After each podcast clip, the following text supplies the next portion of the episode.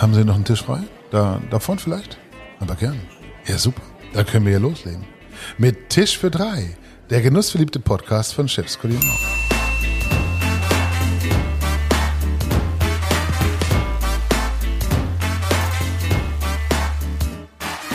Ja, herzlich willkommen aus Hamburg. Uh, hier ist wieder der Tisch für drei, der genussverliebte Podcast von Chefs Kulinar. Und wir haben nicht nur unglaublich gute Laune an diesem ziemlich ekligen Tag da draußen, uh, sondern auch einen fantastischen Gast. Richtig geil. Tobias Rode ist bei uns, ähm, der Motor von Vincent Wiegen. Hallo. Ich Danke, dass ich da sein darf. Ja, sehr gerne. Auf jeden Fall. Da sein. Wir sind bei dir quasi. Ja. Ja. Wir haben uns hier Herzlich willkommen. eingeladen, ja, ähm, weil wir dachten, das ist bestimmt eine schöne Bude. Ja. Gucken mal rein, wie das hinter den Kulissen hier so aussieht. Aber wir müssen ja ein paar Fragen klären. Ja. Sagen wir eigentlich Vincent Vegan oder sagen wir Vincent Vegan? Beides gestattet, würden wir mittlerweile so sagen. Vincent Wiegen war es ursprünglich. Ähm, Vincent Wiegen funktioniert halt auch international, funktioniert sehr gut über Social Media und Co. Wir nennen es hier daheim auch Vincent Wiegen, aber Vincent Vegan ist doch auch das, was irgendwie in meiner Familie, in Christians Familie, in anderen Familien verwendet wird. Okay. Ist gestattet. Warum heißt du nicht Tobias, Tobias, Topias? Also mit P, ich meine, Genau. ist super für Instagram, weil kein anderer Mensch auf der Welt hat diesen Namen. Aber woher kommt das? Topias ist tatsächlich einfach ein finnischer Name. Also meine Mutter und mein Vater haben sich gedacht, ähm, die machen es mir nicht einfach und werden mich gut auf ein Leben in Deutschland vorbereiten, indem sie mir einen schwer auszusprechenden finnischen Namen geben. Und deswegen, ich bin eigentlich einfach Toppi für die meisten. Toppi, wie viele den ähm, Fußballtrainer noch von früher kennen, der unter anderem auch mal den HSV trainiert hat, also Klaus Toppmöller. Der, da, da wurde Toppi der Name dann plötzlich doch verständlich für viele. Und haben die Lehrer das verstanden oder Nee. deine Mitschüler? Nein, also die Schüler ja. Ähm, ich hatte allerdings in der in der Grundschule ähm, hatte ich eine Lehrerin, die hat es lange gar nicht hingekriegt, den Namen vernünftig auszusprechen. Und selbst dann in der weiterführenden Schule, ähm, da hat auch eine Lehrerin, also das war meine Klassenlehrerin sogar, die hat es wirklich über die ganzen Jahre hingekriegt, mich mal Topi zu nennen. Also die hat die die die hat es einfach ignoriert.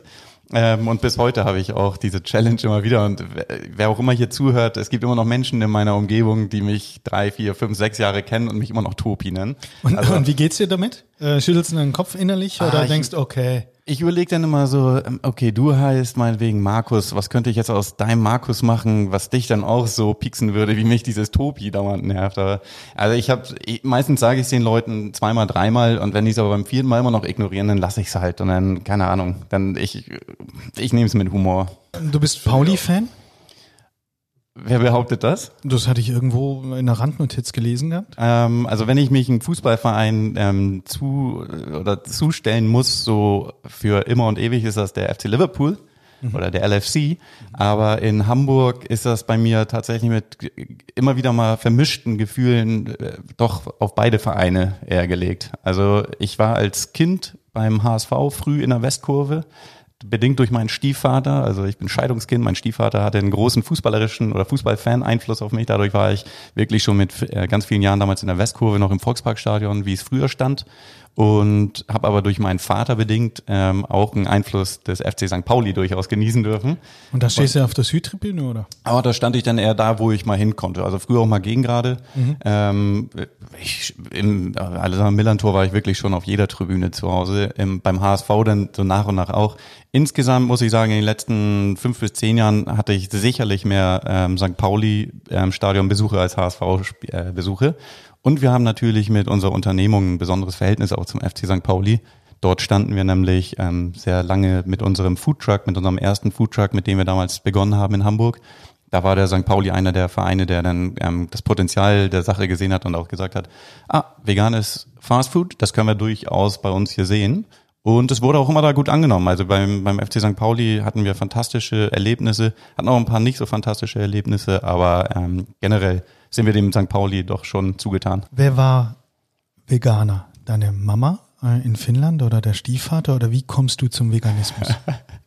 Damit triffst du gerade einen ganz witzigen Punkt, weil der Top aktuell auch in der äh, Familie ist, aber niemand. Also niemand, ich habe keine Vegetarier, keine Veganer in meiner Familie. Im Gegenteil, ähm, mein, mein Vater beispielsweise ist äh, Friese, also Norddeutscher durch und durch.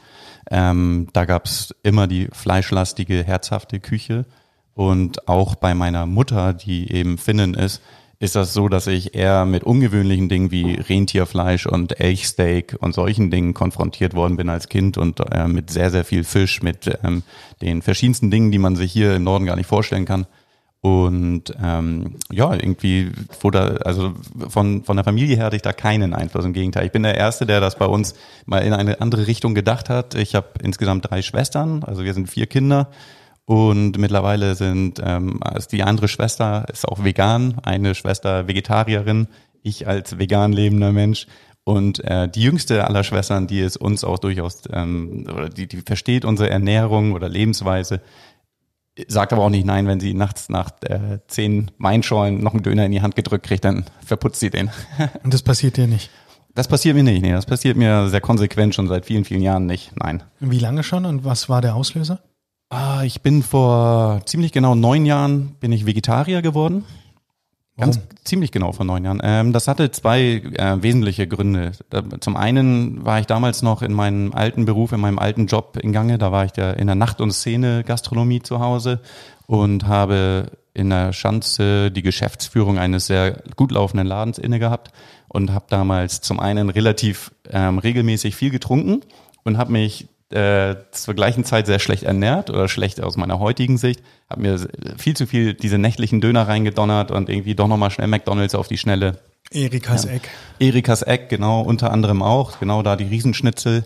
Ähm, hab eigentlich nichts ausgelassen, was man sich so vorstellt. Ähm, und hatte dann irgendwann eine relativ akute Magenschleimhautentzündung. Und dann hat mein Arzt damals, der mich ganz gut kannte, ein Gastroenterologe, gesagt, so, ich weiß, du willst das jetzt nicht hören, aber lass doch mal bitte zwei Wochen Fleisch weg von deiner Speisekarte wegen der Magenschleimhautentzündung. Parallel natürlich Alkoholkonsum reduzieren und so weiter und so fort. Und isst einfach mal ein bisschen mehr Gemüse. Was war schwieriger? Fleisch weglassen oder Alkoholkonsum? Ähm, beides in dem Moment sehr leicht, weil ich dann gedacht habe, gib der Sache mal eine Chance. Okay. Und, und nach ganz, ganz wenigen Tagen, also wirklich nach drei, vier Tagen ging es so schnell, dass mein Magen besser war, dass mein ganzes Wohlbefinden besser war, dass ich dann dachte, okay, jetzt muss ich mir aber wirklich mal Gedanken machen, lasse ich jetzt langfristig wirklich eins von beiden ganz weg? Und dann habe ich mich dafür entschieden. Ich glaube, das wäre ist die einzige Chance, auch wie ich Veganer werden kann, Ja. weißt du das? Entweder also, wenn oder. Du dich, wenn du dich entscheiden musst, Ja. ja. Gin Tonic oder Ribeye Steak, Ja. Ja, also die Entscheidung fiel mir dann äh, tatsächlich leicht. Nein, aber es war auch nicht so, dass ich irgendwie jetzt ähm, krass am Abgrund stand, irgendwie mit der Pulle morgens um fünf in der Hand. Aber es war halt einfach so viele, Regelmäßigkeit viele, genau, auch, ganz ne? genau. Viele Ja. Gastronomen kennen es eben und ähm, wenn man dann irgendwie fünf, sechs Abende die Woche eben doch im eigenen Laden ist, so dann trinkt man vier Abende davon einen mit und Also war der Antrieb eher körperlich? Zu, zunächst ja. Ich Okay. habe ich hab parallel dazu aber auch meine heutige Ehefrau schon kennengelernt. Die ist Zeit ihres Lebens Vegetarierin. Ähm, und die hat dann mir den Support gegeben, sehr, sehr schnell, sehr einfach auch, dass ich eben dann, veget also ich habe mich vorher ehrlicherweise nie mit Vegetarismus oder vegetarischem Essen auseinandergesetzt, sondern war eher vor 12, 13 Jahren auch in dieser Studiegruppe irgendwie Vegetarier essen meinem Essen das Essen weg, so ungefähr. Ähm, und bist du da noch drin? Bist du rausgeflogen? StudiVZ oder aus der Gruppe? Aus der Gruppe. Die Ich gibt's hab- ja auf Facebook inzwischen auch oder wo auch immer. Ich weiß das ehrlich gesagt nicht. Also da wäre ich wahrscheinlich hochkant rausgeflogen irgendwann, wenn ich mal gesagt hätte, wie jetzt meine Meinung zu allem ist. Ja, also dann hatte ich tatsächlich eben durch meine Frau da einen schnellen Support und ähm, Darf ich fragen, was der Grund bei deiner Frau war? Ja, die hat in ganz, ganz, ganz frühen Jahren, also mit drei, glaube ich, ist die Geschichte, drei oder vier, hat sie mal ähm, zu ihrer Mutter gesagt, also die hatten immer schon Haustiere und dann hat sie zu ihrer Mutter mal gesagt, als, glaube ich, ähm, Kaninchen auf dem Tisch lag, warum warum, warum essen wir das jetzt? Wir haben doch hier unseren Hasen auch und wir haben Chocolate, unseren Kater und so weiter. Und hat die Mutter gefragt, warum da jetzt ein, ein Hase, also quasi für das Kind ein Hase auf dem Tisch liegt. Und dann konnte die Mutter das nicht so gut erklären, ähm, warum das jetzt, was der Unterschied ist. Und dann hat meine Frau gesagt, als kleines Kind, weißt du Mama, ich möchte das nicht mehr essen. Und dann hat sie es gelassen. So ist das. Und Und das würde ich heute gerne einfach mal so ein bisschen rausarbeiten wollen, weil es gibt so viele verschiedene Gründe, warum man Ja. dann tatsächlich drauf aufhört, ne? Ja. äh, Fleisch zu essen. Ist Ja. ethisch, moralisch, gesundheitlich oder ideologisch oder wo ist der Kern? Und es ist zu einfach zu sagen, das ist ein Trend und ich schließe mich da an. ja, Kann auch ein Grund sein, aber es gibt einfach verschiedene Gründe dafür. Ganz genau. Also mich hat das dann eben einerseits beeindruckt, wie schnell es mir wirklich körperlich besser ging. Ich war dann ähm, nach, nach zwei Wochen, als ich dann diese Alkohol- und fleischfreie Zeit gemacht hatte, war ich bei einem Freund auf dem, auf dem Junggesellenabschied auch eingeladen. Und da waren wir dann ähm, früh schon Kart fahren. Gleich danach gab's das erste Weißbier, das zweite, das dritte, das vierte. Ähm, haben alle ordentlich schon am Nachmittag ein Sitzen gehabt und sind dann essen gegangen. Und ähm, da haben wir dann zu zehn Essen bestellt in diesem Restaurant und ich habe vegetarisch bestellt, obwohl ich dann ähm, ordentlich einen in der Rübe hatte schon. Ne? Und dann habe ich alle angeguckt und haben gesagt, so, warum bestellst du denn jetzt vegetarisch? Spinnst du oder was? Und dann habe ich gesagt, so ja, ich mache das ja jetzt seit zwei Wochen irgendwie und so und ich trinke heute gerade auch das erste Mal wieder was und so. Und ich möchte da ganz gerne beibleiben, weil eigentlich tut mir das richtig gut. Und dann meinten die, kann doch nicht sein, wie, wie dir geht's gut? Was ist denn? Sie haben dann zum einen ist meine Magenschleimhautentzündung ähm, zurückgegangen, also weg einfach wirklich weg. Und zum anderen fühle ich mich so leicht. Ich habe damals, ich hatte, ich war nie spirituell oder sonst was, aber ich habe damals gesagt, ich fühle mich so leicht und ich fühle mich so unschuldig. Das Bist war du- wirklich so ein Gefühl. Bist du heute spirituell? Ähm, spiritueller angehaucht, würde ich sagen. Also es gibt gewisse Dinge, die ich ähm, fester glaube mittlerweile. Also nicht im Sinne von Glau äh, ich glaube einfach, dass es, dass es Energien gibt oder Dinge gibt, die sich dann ähm, auf etwas positiv oder negativ auswirken können oder auswirken, wenn man ähm, ja, also auf jede Tat irgendwie folgt halt irgendetwas. Beispiel schlechtes Fleisch mit zu viel Inhaltsstoffen äh, ist Zum schlecht Beispiel. für die Bauchspeicheldrüse. Zum Beispiel, ganz genau. Okay. Bin ich bin ich überzeugt von das. Also wenn wenn man das jetzt, äh, also einige würden das wahrscheinlich schon spirituell nennen, wie ich manchmal argumentiere. Vielleicht kommen wir da gleich noch ein bisschen zu. Ähm, aber aber ähm, generell gibt es natürlich auch medizinische Nachweise und wissenschaftliche Nachweise darüber, was für Auswirkungen äh, erhöhter Fleischkonsum oder sonstiges auf den Körper hat, auf das körperliche Wohlbefinden. Ja, und dann habe ich halt bei diesem Junggesellenabschied wirklich dabei gelassen, habe vegetarisch gegessen, habe auch abends dann nochmal, ähm, als wir dann alle Sternhagel voll im Dönerladen eingekehrt sind, habe ich mir dann tatsächlich auch nur eine Linsensuppe bestellt mit bisschen Brot dazu, anstatt halt den üblichen Döner. Ähm, ging auch gut. Und dann habe ich es einfach so bei, bei, beibehalten. Das war ganz einfach plötzlich, weil es mir auch so gut ging, wirklich. Und dann habe ich ein paar Tage, ein paar Monate gebraucht, habe mich damit mehr auseinandergesetzt plötzlich, ähm, nicht nur das körperliche gute Gefühl genossen, sondern habe mich dann auf Anraten für, oder was heißt Anraten, Empfehlungen von verschiedenen Leuten, die ich dann ähm, mal im Gespräch kennengelernt habe, die schon Vegetarier waren eine Weile, haben dann gesagt so, ja Mensch, hast du denn das Buch schon gelesen, hast du den Film schon geguckt und so weiter. Ich gesagt, nee, habe ich alles nicht gemacht. Er meinte die so, ja, dann mach mal. Ich, Wieso soll ich das machen? Dann haben die gesagt, ja, damit du dann im Kopf auch noch verstehst, warum du Vegetarier bist, warum das Sinn macht. Ich sag, Auch richtig, hey, ich ja. verstehe es doch, mir geht's doch gut. So, ich mein körperliches Wohlbefinden, das das zeigt mir jetzt eigentlich genug. Ich habe mir also ich habe früher Fußball gespielt, Leistungsfußball auch im Amateurbereich gespielt und dann könnt ihr euch vorstellen, ich habe wahnsinnig viele Sprüche bekommen wegen meines Vegetarier-Daseins. Nun gibt es natürlich zigtausend Menschen in Deutschland, die sich vegan ernähren. Die können alle nicht hier im Raum sitzen. Ja, ja. Und ich habe in Vorbereitung zu dem Podcast habe ich so ein bisschen was recherchiert und da steht äh, in einer Statistik, dass 1,3 Millionen Menschen im Moment in Deutschland sich vegan ernähren. Ja. Es kommen täglich 200 dazu. Genau, Tendenz steigend, ja. Tendenz steigend und ich habe das mal ausgerechnet, Ulf. Es sind also in 293.500 Tagen sind alle Deutsche Veganer.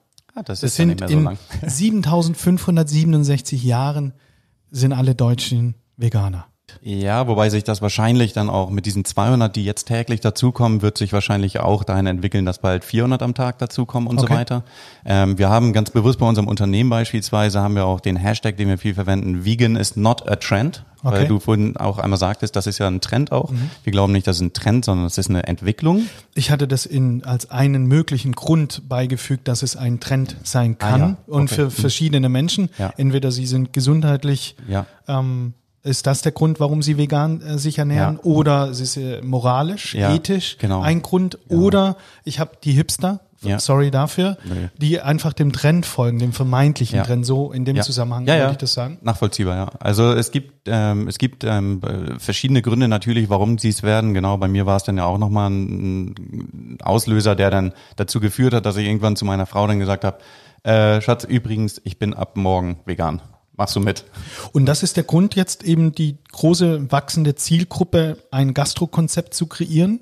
Ja, ähm, das hat tatsächlich dazu geführt, dass es Also die, die Geschichte von Vincent Wiegen, ähm, ich weiß nicht, ob ich die jetzt schon... Das Bitte, doch, ja. Würde Ja, ich sagen, bitte, weil ja. ich sag mal, Jetzt wir sind hier in. Hamburg, glaube ich, kennt es inzwischen jeder. Ja, ja. Aber äh, äh, südlich vom Weißwurst-Äquator, also irgendwo hinter Kassel, ist es wahrscheinlich dünn noch mit der Bekanntheit. Mm, Geht eigentlich. Also durch Social Media beispielsweise haben wir natürlich eine brutale Reichweite. Okay. Wir, haben, wir haben Gäste, die uns in Hamburg oder Berlin besuchen, die uns ähm, über Social Media in Minnesota oder sonst wo gesehen haben und die unbedingt bei uns essen kommen wollen, weil sie unser, unser Essen von Fotos und von Videos kennen.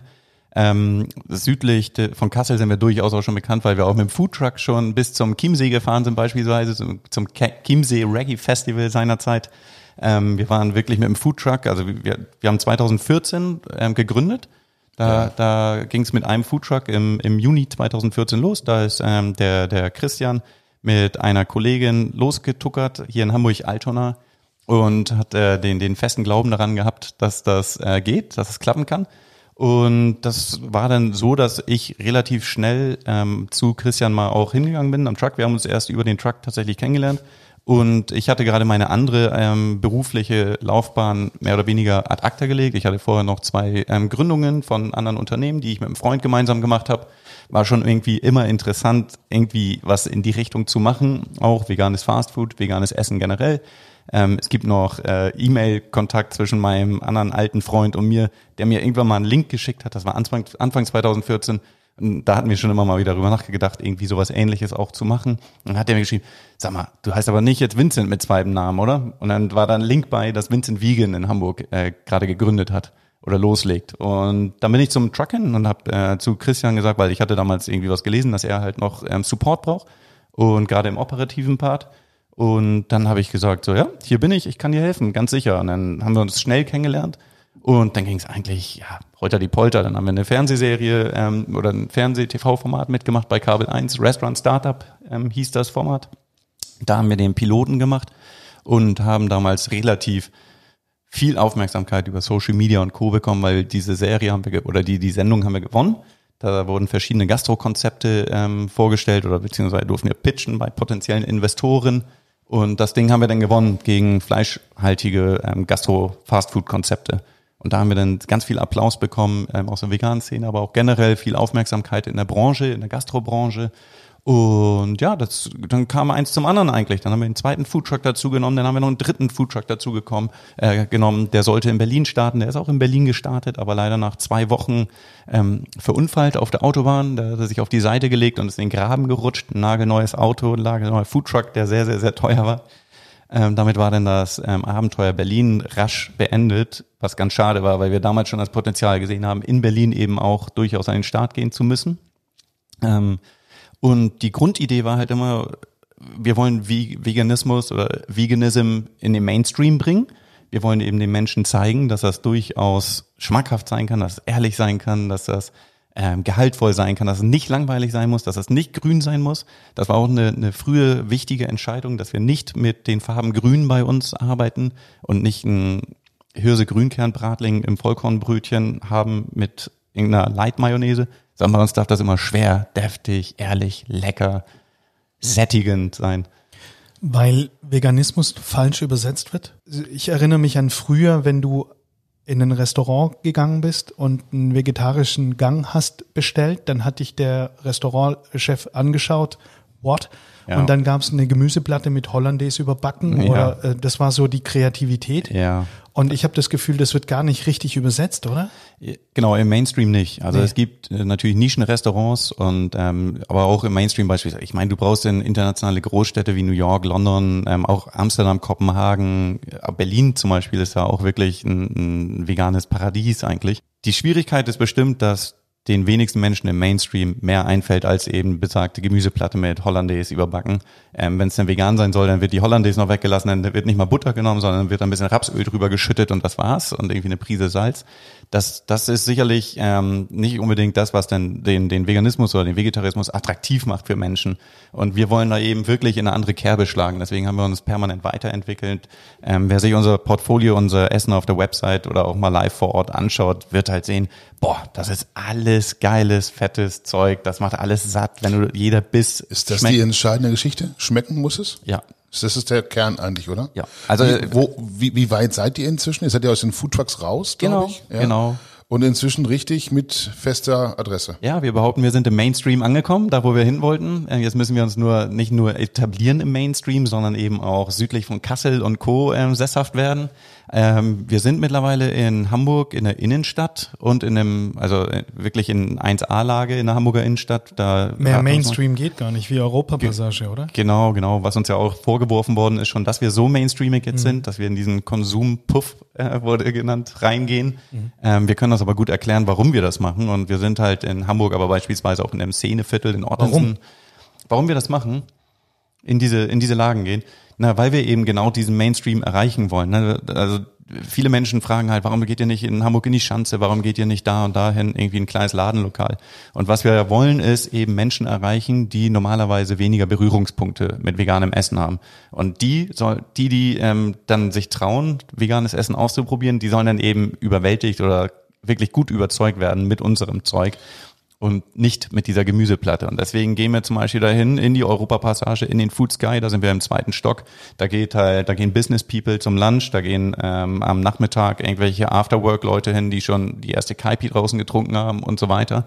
Und da erreichen wir Menschen, die normalerweise nahezu keine Chance hätten, eigentlich unser Zeug woanders. Oder die würden es nicht Lass uns machen. mal ein bisschen über dein Zeug reden, weil vielleicht gibt's doch noch Menschen südlich von Kassel. Ich weiß, du hast mich böse angefunkelt eben, aber ich muss da jetzt mal ein bisschen bei bleiben. Südlich von Kassel, die euch vielleicht noch nicht kennen. Was ist jetzt bei Vincent Vegan die Einstiegsdroge Ja. für Menschen, die vielleicht noch nicht überzeugte Veganer sind, Mhm. sondern die einfach nur Kohldampf haben? Die dürfen ja auch zu euch. Ja, unbedingt. Oder muss unbedingt. ich das nachweisen, Nein, nein, bloß nicht. Also weder in unserem Team sind Ja, nur. Veganer noch unsere Gäste. Wir haben tatsächlich sind eher 70, 75 Prozent unserer Gäste sind ähm, Mischköstler, wenn man sie so nennen möchte.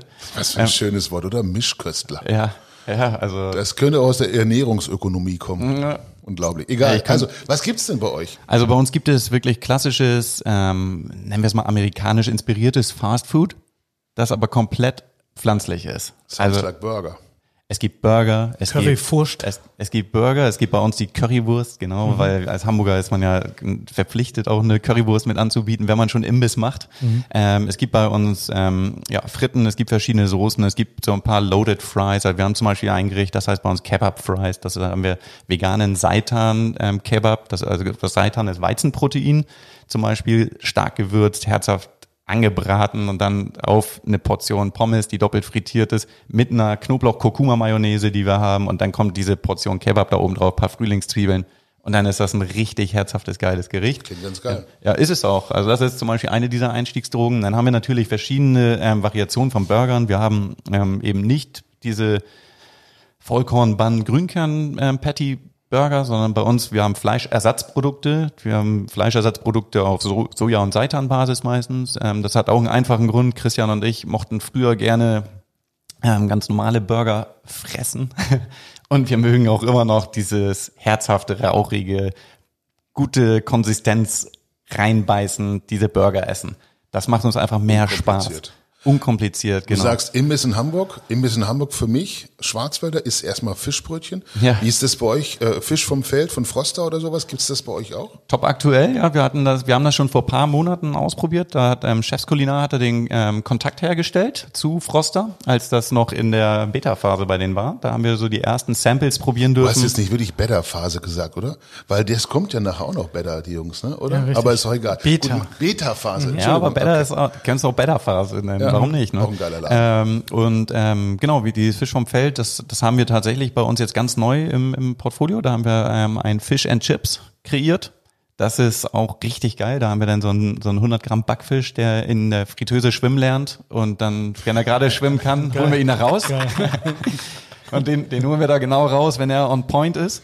Ähm, genau, und dann wird der zum Beispiel auch mit ähm, Pommes und einer, einer unserer geilen Soßen halt serviert. Und dann Ich- gibt's da einen ich Schnitt. Hunger, weißt du? Ich, Dann ich gibt's da einen Zitronenschnitt zu, dass du noch so ein bisschen Zitronensaft drüber tröpfeln kannst. du hattest die, die? Verkostung war nachher, glaube ich, angesetzt. Oh, ne? Gott sei Dank. Gott sei Dank. Ja. Lass uns nicht so lange Podcast machen heute. Ich Nee. habe echt, ich Ja, hab echt Bock ne? jetzt drauf. das Jetzt knurrt der. Magen. Ja. Sogar, sogar Brutal, hast du sogar ja. Bock auf was Pflanzliches, ne? wenn man das erzählt so. Also. Ist mir doch egal, Ja. wo das herkommt. Ja. Weißt du, ich bin ja wirklich Gemischtköstler oder Ja. wie der Matthias immer sagt, ich bin Allesfresser Ja. äh, und stolz drauf. Ja. Ja. aber, Und viel. aber nicht wie Arthur. Aber ich finde, die Beschreibung finde ich so sympathisch, liebevoll, ne? Äh, Ja. äh, springt in die Fritteuse, lernt schwimmen und dann, wenn es gerade geschwommen Ja, bei uns wird selbst, selbst, selbst der, ähm, der Blumenkohlfisch wird bei uns sogar gut behandelt. Ja. Also das- wir geben uns Mühe. Nee, und das, äh, wir, wir, wir lassen uns da immer wieder inspirieren, auch von dem, was der Markt so bringt. Wir sind selber eben, wir sind Fans von diesem Fast Food. Wir gucken eben, was in der Welt da draußen auch geht. Dann stellen wir eigene Kreationen zusammen, treffen uns in der Testkitchen bei uns. Das, das ist dann eben Laden bei uns, aber dann gehen wir da morgens oder abends rein und knallen mal zwei, drei Stunden eben ein paar Sachen zusammen, wo wir denken, oh ja, das könnte klappen. Und häufig klappt's. Das ist wirklich ein toller Sponsor, den ich heute ansagen darf. Und zwar geht es um die Firma Better. Ich meine, die kennt ihr da draußen, die machen fantastischen veganen Käse, aber eben auch viel, viel mehr. Und ähm, ja, Better ist gemacht für jeden, der mehr will. Mehr Bewusstsein, mehr Vielfalt, mehr Qualität. Das ist der Anspruch ans Sortiment und auch an jedes einzelne Produkt. Geschmack und Innovation stehen dabei klar im Vordergrund.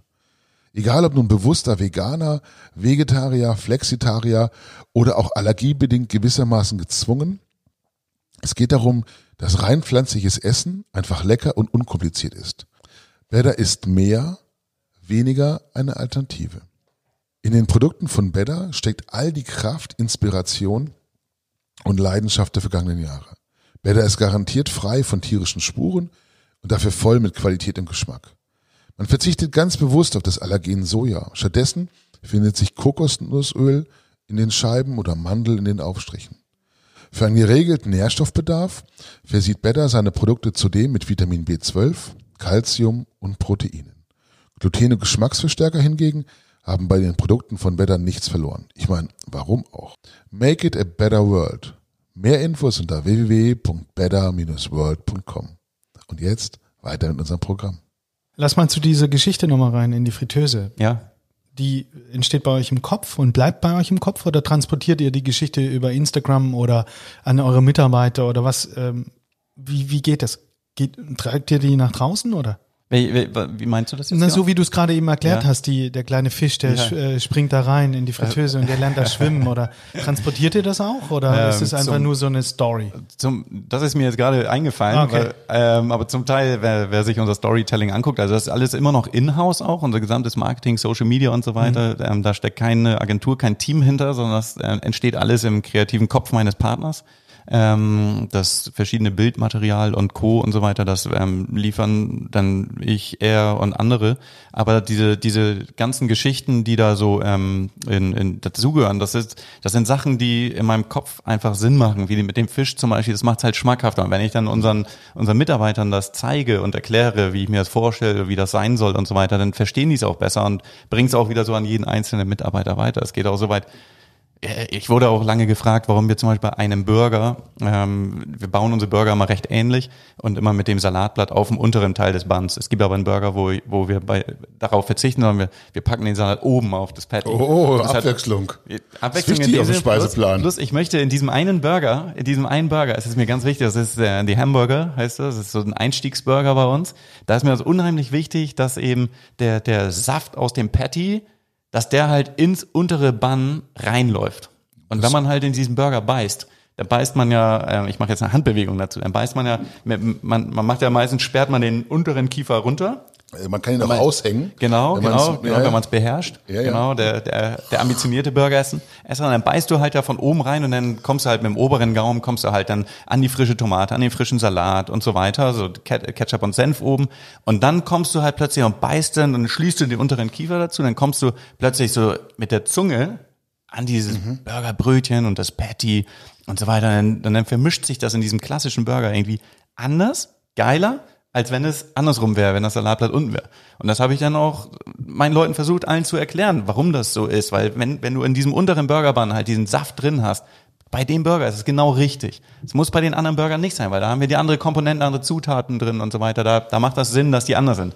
Aber es macht halt, also weißt du, so, es sind halt wichtige Details, die halt dann auch irgendwie uns wichtig sind und meiner Meinung nach auch die Spreu vom Weizen trennt oft. Wenn ich selber irgendwo draußen esse, wenn ich Burger esse irgendwo, dann gibt's die langweiligsten Zusammenstellungen und ich behaupte auch, dass Menschen zum Teil unsere Zutaten irgendwie verwenden könnten für irgendwas und die anders zusammenstellen, dann schmecken die halt nicht genauso gut. Und wir sind halt überzeugt davon, dass die Dinge so, wie sie sind, genau richtig auf der Karte landen. Dafür probieren wir Dinge aus, Cool. probieren es selber, holen da ein, zwei, drei Kolleginnen und Kollegen zu und dann merken wir, ja, so machen wir es. Wir merken die Leidenschaft, die dahinter steht. Das ist cool, das macht mhm. Spaß, mhm. dir zuzuhören an der mhm. Stelle. Mhm. Trotzdem, wir müssen noch so ein bisschen hier im Business bleiben. Wir können nur nicht gleich in die Küche wechseln. Aha. Äh, und hinter Vincent Vegan steht natürlich auch ein ganzes Team, aber ja. eben auch zwei Kapos, ja.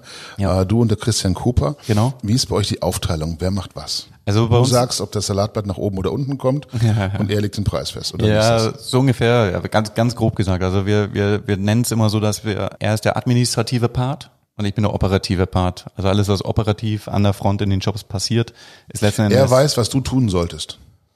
Das ist eine coole Aufteilung. Theoretisch kann man es auch so sagen, ja. Und es, ja, also ja, einer äh, muss der Finne sein, ne? es, ist, es ist halt wirklich so einfach, wenn, wenn wir es beschreiben, ähm, keine Ahnung, wenn wir mit verschiedenen Menschen sprechen oder so, die wollen ja auch mal einen Chart sehen und wollen das genau aufgeteilt sehen. Wie sieht das denn eigentlich aus? Wie ist bei euch die Aufteilung und so weiter? Und wir, wir nennen uns selber, wenn, wenn wir uns betiteln müssen oder wenn wir uns diese Stempel drücken müssen, bin ich der COO, Christian macht den CEO. Und äh, letzten Endes gibt es aber Dinge, die immer wieder miteinander verschwimmen.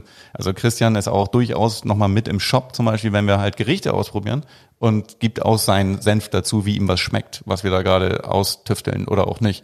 Und manchmal kommt dann auch der entscheidende Hint oder so, wo er dann nochmal sagt, wollen wir das nicht vielleicht mal so probieren, weil er einfach dann nochmal eine andere, ich nenne es mal Konsumentensicht auf, auf das Produkt hat, was wir dann irgendwie vertheoretisieren, dass dann einfach seine, äh, seine Einschätzung dann auch nochmal hilft zum Beispiel. Gleichzeitig ist es so, dass wir halt ganz viele Themen, sei es jetzt ähm, der Business Development, also zum Beispiel Standortakquise und so weiter, machen wir gemeinsam. Wir fahren zusammen in die Städte und gucken uns die Standorte an und entscheiden dann ähm, gemeinsam in Gesprächen, ob wir da hin wollen oder ob wir da nicht hin wollen. Es gibt verschiedene Themen, wo wir sagen, ja, macht das Sinn, dass wir das auf Social Media teilen oder nicht, ob wir da einen Post zu verfassen oder nicht das, das, das sind halt so überschneidende Themen. Aber generell ist das so operativ ich, administrativ, Finance und so weiter, alles Christian. Und ihr seid nicht nur Geschäftspartner, ihr seid auch Big Buddies? Ganz genau. Wir sind tatsächlich, sind wir zu, äh, dieser Begriff ist oft äh, komisch verwendet, dieses Best Friends oder Best Freund, beste Freunde, aber wir sind tatsächlich einfach richtig, richtig, richtig enge, brüderliche Freunde geworden. Genau. Also ich würde es niemand einfach nur nennen bester Freund, sondern wirklich brüderliche Freunde, ja. Also wir verstehen uns sehr gut, unsere Familien, unsere Frauen, unsere Kinder verstehen sich sehr, sehr gut. Ähm, ich hatte die große Ehre, ähm, bei, bei einer freien Trauung Christian und seine Frau zum Beispiel auch zu trauen, bei denen im Garten. Ähm, gleichzeitig ähm, ist es so, dass äh, Christian bei der Hochzeit meiner Frau mir zum Beispiel eine äh, herzensergreifend schöne Rede gehalten hat und so weiter. Wir teilen alles irgendwie, wir, ja, wir sind wirklich nicht nur Geschäftspartner in dem Sinne, sondern eben auch wirklich Brüder im Geiste. Sehr schön. Ähm, ich würde gerne noch ein bisschen über das Business reden, weil mhm. das ist ja was, was die Community auch immer wieder bei uns nachfragt, äh, dass wir eben nicht nur nett daherlabern und ein paar ja. Sprüche haben, sondern ja. auch ein paar Infos auf die Ohren ja. geben und man uns was äh, mitnehmen kann. Und Vincent Wiegand sind ja, glaube ich, aktuell an vier Standorten, wenn ich nicht ganz äh, falsch bin. Vier, vier aktive, ja genau. Äh, vier aktive. Irgendwann mhm. war mal die Rede von 25 als Ziel in den nächsten Jahren, wobei nächste Jahre war nicht definiert, das habe ich nicht sehen können. Äh, gib uns mal ein kurzes Update. Was sind jetzt so die Pläne? Mhm. First We Take Manhattan und dann geht's wie weiter? naja, also über einen ganz großen Teich werden wir wahrscheinlich erst in, in fünf bis zehn Jahren oder sowas hüpfen. Es erst in, hast du es gehört? Ja, ist geil, ne? Rufst du Gretel Weiß an? Ja klar, mach ich gleich. ja, wir hatten natürlich ähm, durch, durch die Pandemie, die gerade weltweit ähm, herrscht, haben wir so ein bisschen auf die Bremse gedrückt in diesem Kalenderjahr. Wer nicht? Genau, genau. Wer nicht. Ähm, wir hatten ein bisschen andere Pläne. Wir waren auch schon in fortgeschrittenen ähm, Gesprächen mit potenziellen Investoren. Ähm, da sind wir auch weiterhin auf der Suche. Ähm, weil bisher hat das mit den Gesprächen, die wir geführt haben, mit den einzelnen Parteien immer nicht so gepasst, dass wir dachten, okay, das ist 100% fit für uns. Das heißt, man kann sich bei euch beteiligen oder macht ihr einen Franchise draus oder wie, wie ist der Plan? Also wir wollen halt die nächsten Läden werden wir unter eigener Flagge machen. So ist der Plan. Ähm, das Franchise haben wir schon mal locker ange, angehört. Wir haben uns auch schon mal mit Leuten vom, vom ähm, Franchise oder Menschen mit großer Franchise-Expertise getroffen, haben uns das bisschen angehört. Und wir haben aber jetzt entschieden, auch schon im letzten Jahr, dass wir eben die nächsten Läden unter unserer Flagge machen. Und wenn wir dann an die 10, 10 bis 12, 15 Läden haben und die laufen, dann gucken wir in den nächsten Schritt, wie wir da weiter expandieren, wie wir das machen, ob das über eine Lizenzvergabe ist klassisches Franchise oder, oder, oder. Kurze Hardfacts, Durchschnittsbon? Ähm, von bis. Also wir haben da tatsächlich Unterschiede von ähm, vom Mercado Center in, in Ottensen, Hamburg, bis zur Eastside Mall in Friedrichshain, Berlin. Okay, Aber in wir Berlin dann bei 8 Euro und in Nee, tatsächlich Ottensen nicht. bei 20? Tatsächlich nicht. Nein, nein, eben äh, genau gegenteilig. Nee, wir, aber wir liegen so bei, bei um die äh, zwischen 89 bis äh, 10,90. Oder? Okay, bei wie viel Gästen pro Tag pro Outlet ungefähr? Oh, im Schnitt, puh, auch schwer. Wir haben da den kleinen Ottensen, da haben wir um die 110 Gäste am Tag und in der Europapassage in Hamburg beispielsweise haben wir 300 bis 400 Gäste am Tag. Und gib uns noch so für die Hörer, was ist Renner Penner auf eurer Angebotsliste? Was ist euer Renner? Die Der Penner wird sein, weil damit der Salat oben ist. Nee, unten ist. Also oben muss er ja sein. Äh, Tobias, äh, ich möchte ihn noch mal, du kennst ihn noch nicht so lange, aber er ist tiefgründiger Fleischesser. Ja. Und er hat sich heute, glaube ich, auch so ein, so ein bisschen was vorgenommen und, und du merkst es hier und da. Er ist ein bisschen pieksig hier. Also nimmt es nicht persönlich, Nein, ist willkommen. sondern es ist, es ist einfach, äh, das kommt, glaube ich, aber später noch ein bisschen deutlicher raus. Ja, ich habe auch, Alles gut. ich habe kein Problem. Ich habe Bandagen gewickelt, Boxhandschuhe an, wir können jederzeit. Los geht's. Ich bin hier sogar größer als ich. Vor allem, du- ihr habt jetzt Arthur, mach die Kamera an. Ihr habt jetzt einen CTO, ihr habt einen CEO, ich bin der CBO, also der Chief Beef Officer, aber ich fühle mich in der Rolle. Und auch ich bin der CPO, hatte ich mir überlegt. Der, Der Peace Chief- Officer? No, not Peace, uh, the Podcast Officer. The Pod Oh, Officer. Oh, Neue oder? Begriffe Nice. geschaffen. Ja, Ja? Das- Nice. Meine Güte, Das, kreative das kommt Ergüsse auf die hier. Visitenkarte. Ja. Ja. Matthias Rilling, CPO. Ja, Chief Podcast Officer. Klingt nice. Also Renner, Penner, die, die Penner, die ähm, sortieren wir wohl immer aus. Ähm, da hatten wir, wir hatten, keine Ahnung, wir hatten zum Beispiel mal einen Burger, den haben wir kreiert für unseren ersten Standort in der Europapassage, den wir vor ähm, ziemlich genau drei Jahren eröffnet haben. Das war damals für uns ein Big Step, auch wirklich eben ähm, dieses Risiko einzugehen, weil das auch mit einem riesen Investment zu tun hatte natürlich. So vom Foodtruck, kleinen Business plötzlich in der ja, ersten Bundesliga der Systemgastronomie mitzuspielen, wozu wir den, Pod, äh, den, den ähm, Food Sky da durchaus zählen. Und da hatten wir zum Beispiel mal einen Burger entwickelt, weil wir dachten, wir müssen das machen auf jeden Fall, der nicht Fleischersatz äh, hat. Das war dann so ein Falafel-Quinoa-Patty, also ein Patty auf äh, Falafel-Massebasis mit einem Quinoa-Mantel, den haben wir dann auch angebraten, der war schön kross. Da haben wir dann selbstgemachten Coleslaw drauf gehabt und so weiter.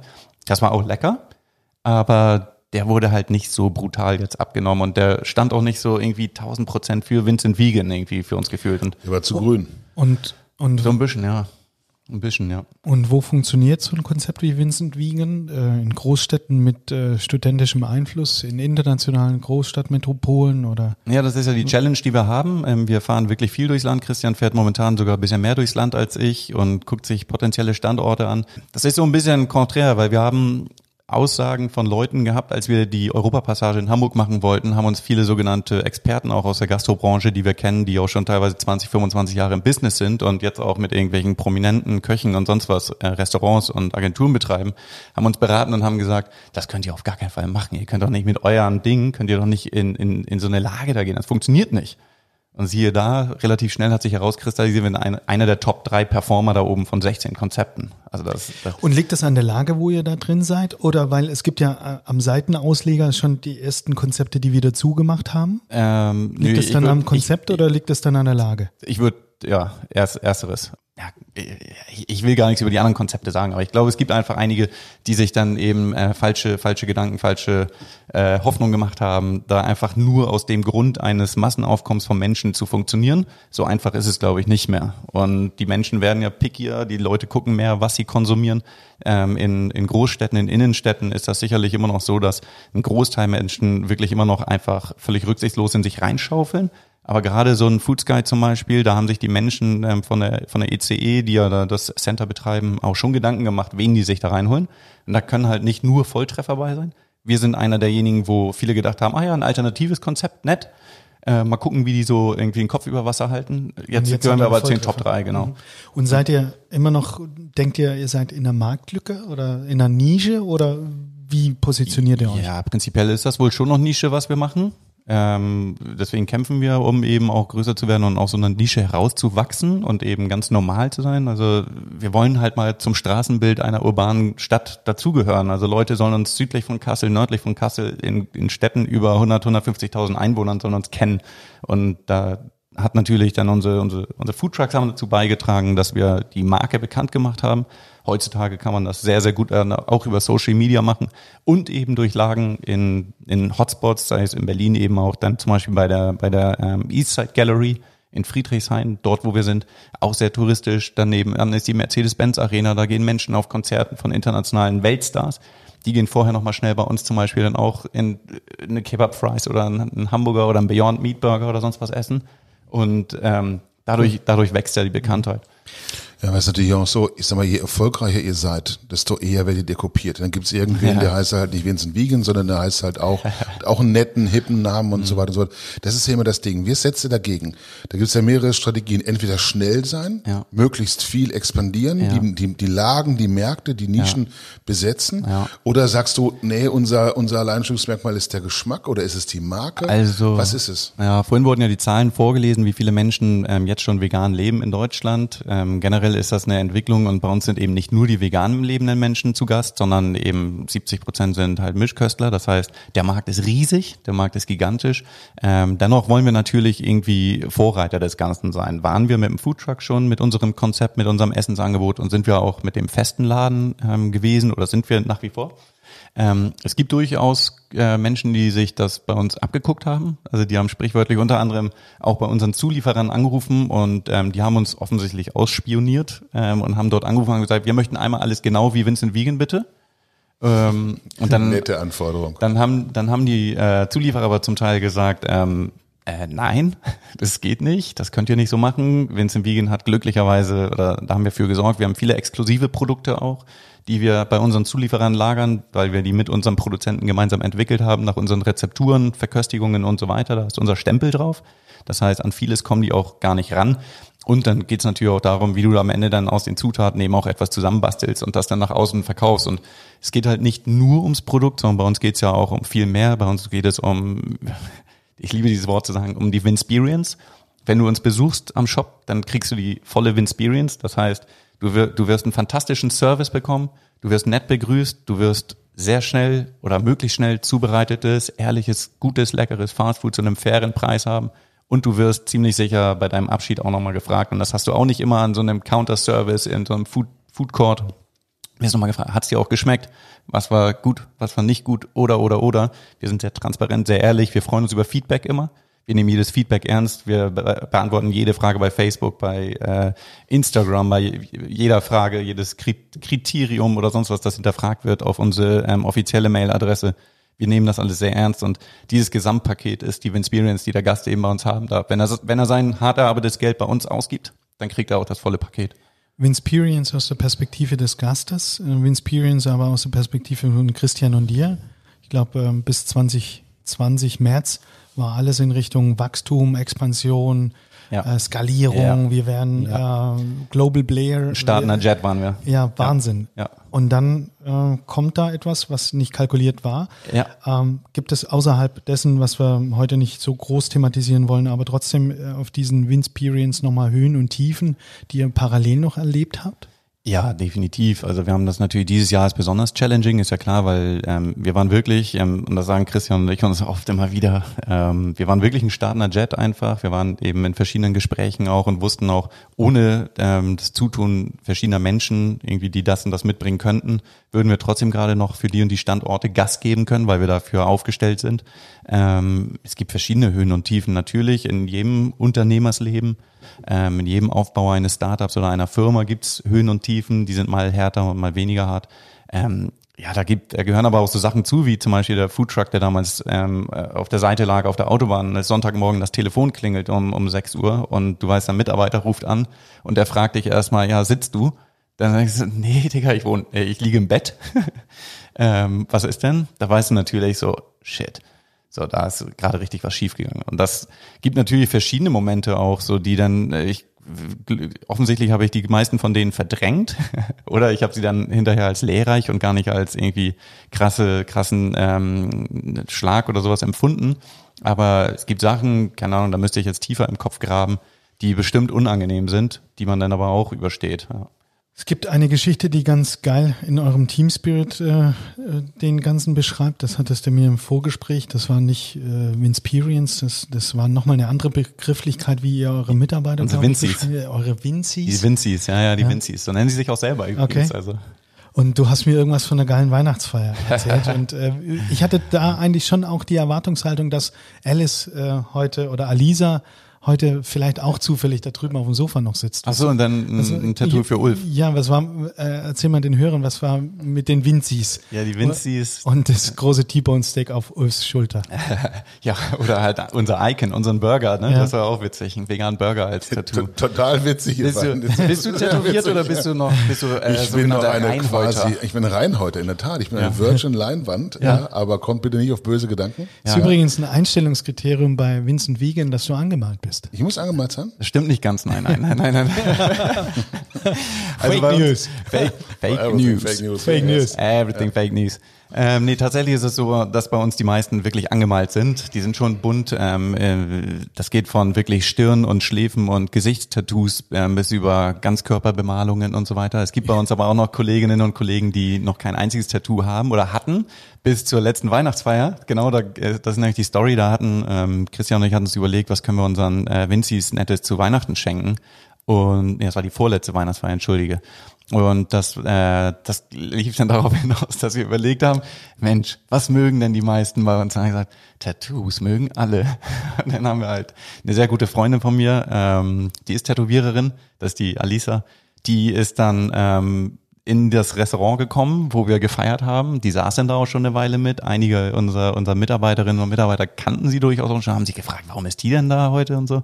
Dachten, vielleicht wollte sie nur Hallo sagen. Und dann haben wir bei der Auftaktrede dann ähm, zur, zur Eröffnung des Abends halt ähm, erstmal natürlich herzlich gedankt für das abgelaufene Jahr und so weiter. Und als kleines Geschenk, als kleines äh, Schmankerl haben wir ja heute Alisa, die euch tätowiert, wenn ihr wollt. Ja, und dann wurde, äh, an dem Abend wurden viele Vincis tätowiert, haben sich Vincent stechen lassen, Vincent vegan stechen lassen, haben sich in die Lippen das Vincent vegan stechen lassen, haben sich unsere Burger-Icons tätowieren lassen und so weiter. Das heißt, da draußen in der Welt laufen einige Vincis und auch Ex-Vincis, die damals noch mitgefeiert haben, aber ähm, einen anderen Weg gegangen sind, teilweise ins Ausland gegangen sind oder in eine andere Stadt gegangen sind, die aber auf ihrer Haut unsere, unsere Firma, unsere äh, Vision, unsere Idee mittragen und verewigt haben. Nicht schlecht. Ja. Ich meine, das ist mal Mitarbeiterbindung äh, at its best, oder? Ja. Also du kriegst bei McDonalds nie wieder einen Job, wenn auf deiner Stirn steht, willkommen bei Vincent. Vegan. Ja, fantastisch, oder? Ja, ja. Also da bist du bei allen anderen Ja. oder bei vielen erstmal gutes Commitment auf jeden Fall. So. Und, ähm, Also es hat sich auch nie jemand danach irgendwie gemeldet und hätte gesagt, er hätte es bereut, sondern im Gegenteil so. An die, die es an dem Abend nicht mehr durchgezogen haben, weil die sich noch nicht getraut haben, die haben mich dann eine Woche später angewhatsappt und gesagt, sag mal, das mit dem Tätowieren, ne? Geht das gilt noch? das noch? Ja, geil, cool. Ja, und dann waren tatsächlich fünf Vincis auch im Nachgang nochmal im Studio bei, bei meiner Freundin da und haben sich da auch noch äh, was reinhacken lassen. Weil Vincent Wiegen eben eine Leidenschaft für immer ist. Ähm, für viele bestimmt. Also die Vinsperience, die geht bei vielen so weit, dass ähm, wenn wir, also wir hatten Abschiede natürlich schon, ist ja klar. Mittlerweile sind wir halt ähm, 40 Menschen bei uns im Unternehmen, also inklusive Verwaltung, das heißt Buchhaltung, ähm, unsere Assistenz der Geschäftsführung, die übrigens meine Schwester auch ist gleichzeitig. Ähm, Mit Tattoo. Äh, ja, die hat sich dann bei der Weihnachtsfeier ihr erstes Tattoo machen lassen, ja. ähm, sonst ist sie untätowiert. Oder nee, seitdem hat sie noch zwei dazu bekommen, ja. Also Vincent Vegan für immer, für ganz viele, ja, weil ähm, man muss sich nur man muss sich einen Begriff machen, mal was, was man für herzzerreißend schöne Mails, Abschiedsmails, ähm, persönliche Gespräche, Insta-Posts, das ist ja auch eine Form des ähm, Kommunizierens heutzutage bekommt, wenn zum Beispiel mal eine Kollegin von Bord geht, weil sie eine neue Challenge im Leben hat oder eben auch in eine andere Stadt geht und ähm, dann verabschiedet sie sich nicht nur von der Stadt Hamburg, sondern meistens sind wir dann da noch mit und ähm, ernannt oder benannt und ähm, die bedanken sich für all das, was die bei uns erlebt haben und welche Chancen sie bei uns hatten, auch zum Aufstieg, nicht nur zum Geldverdienen, sondern eben, was man da auch erlebt in Freundschaften, in familiären Verhältnissen.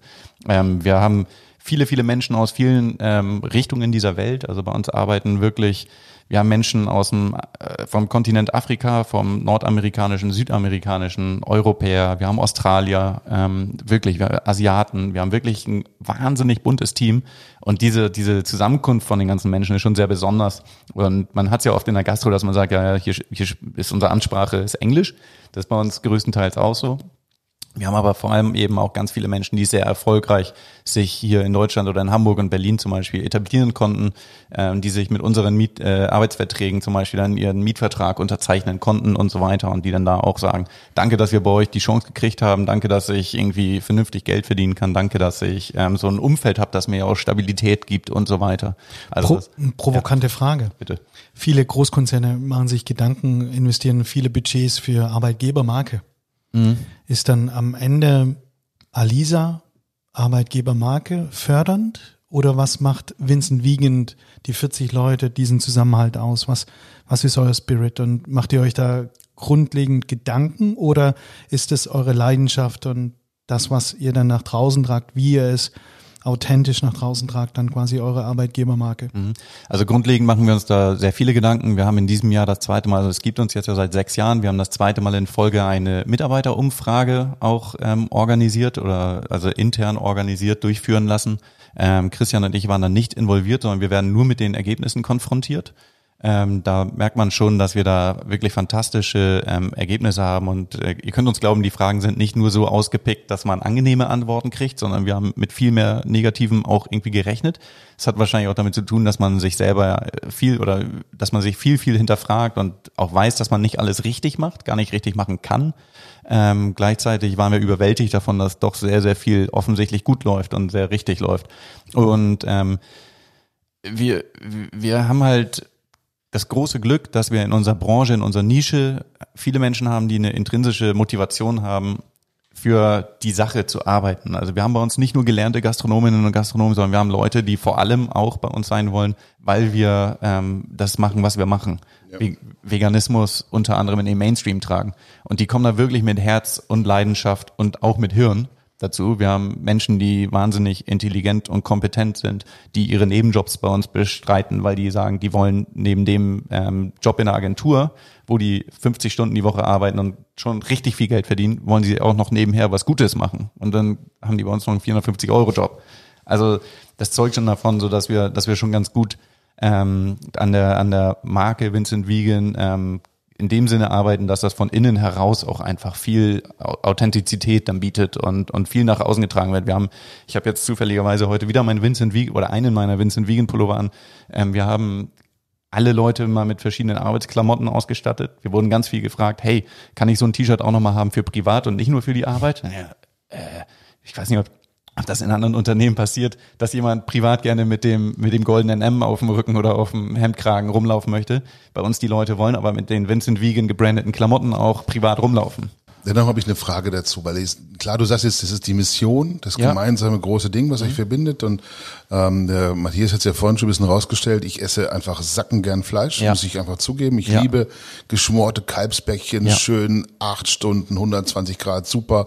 Ich liebe einen schönen Sauerbraten, Grünkohl mit Bregenwurst, finde ich großartig. Ich werfe gerne mal T-Bone, Entrecote, Rippchen auf den Grill, weil ich es einfach gern mache, mhm. sehr, sehr gern esse, weil ich es unglaublich lecker finde. Ja. Frage, würdest du mir trotzdem einen Job geben, wenn ich einen bräuchte?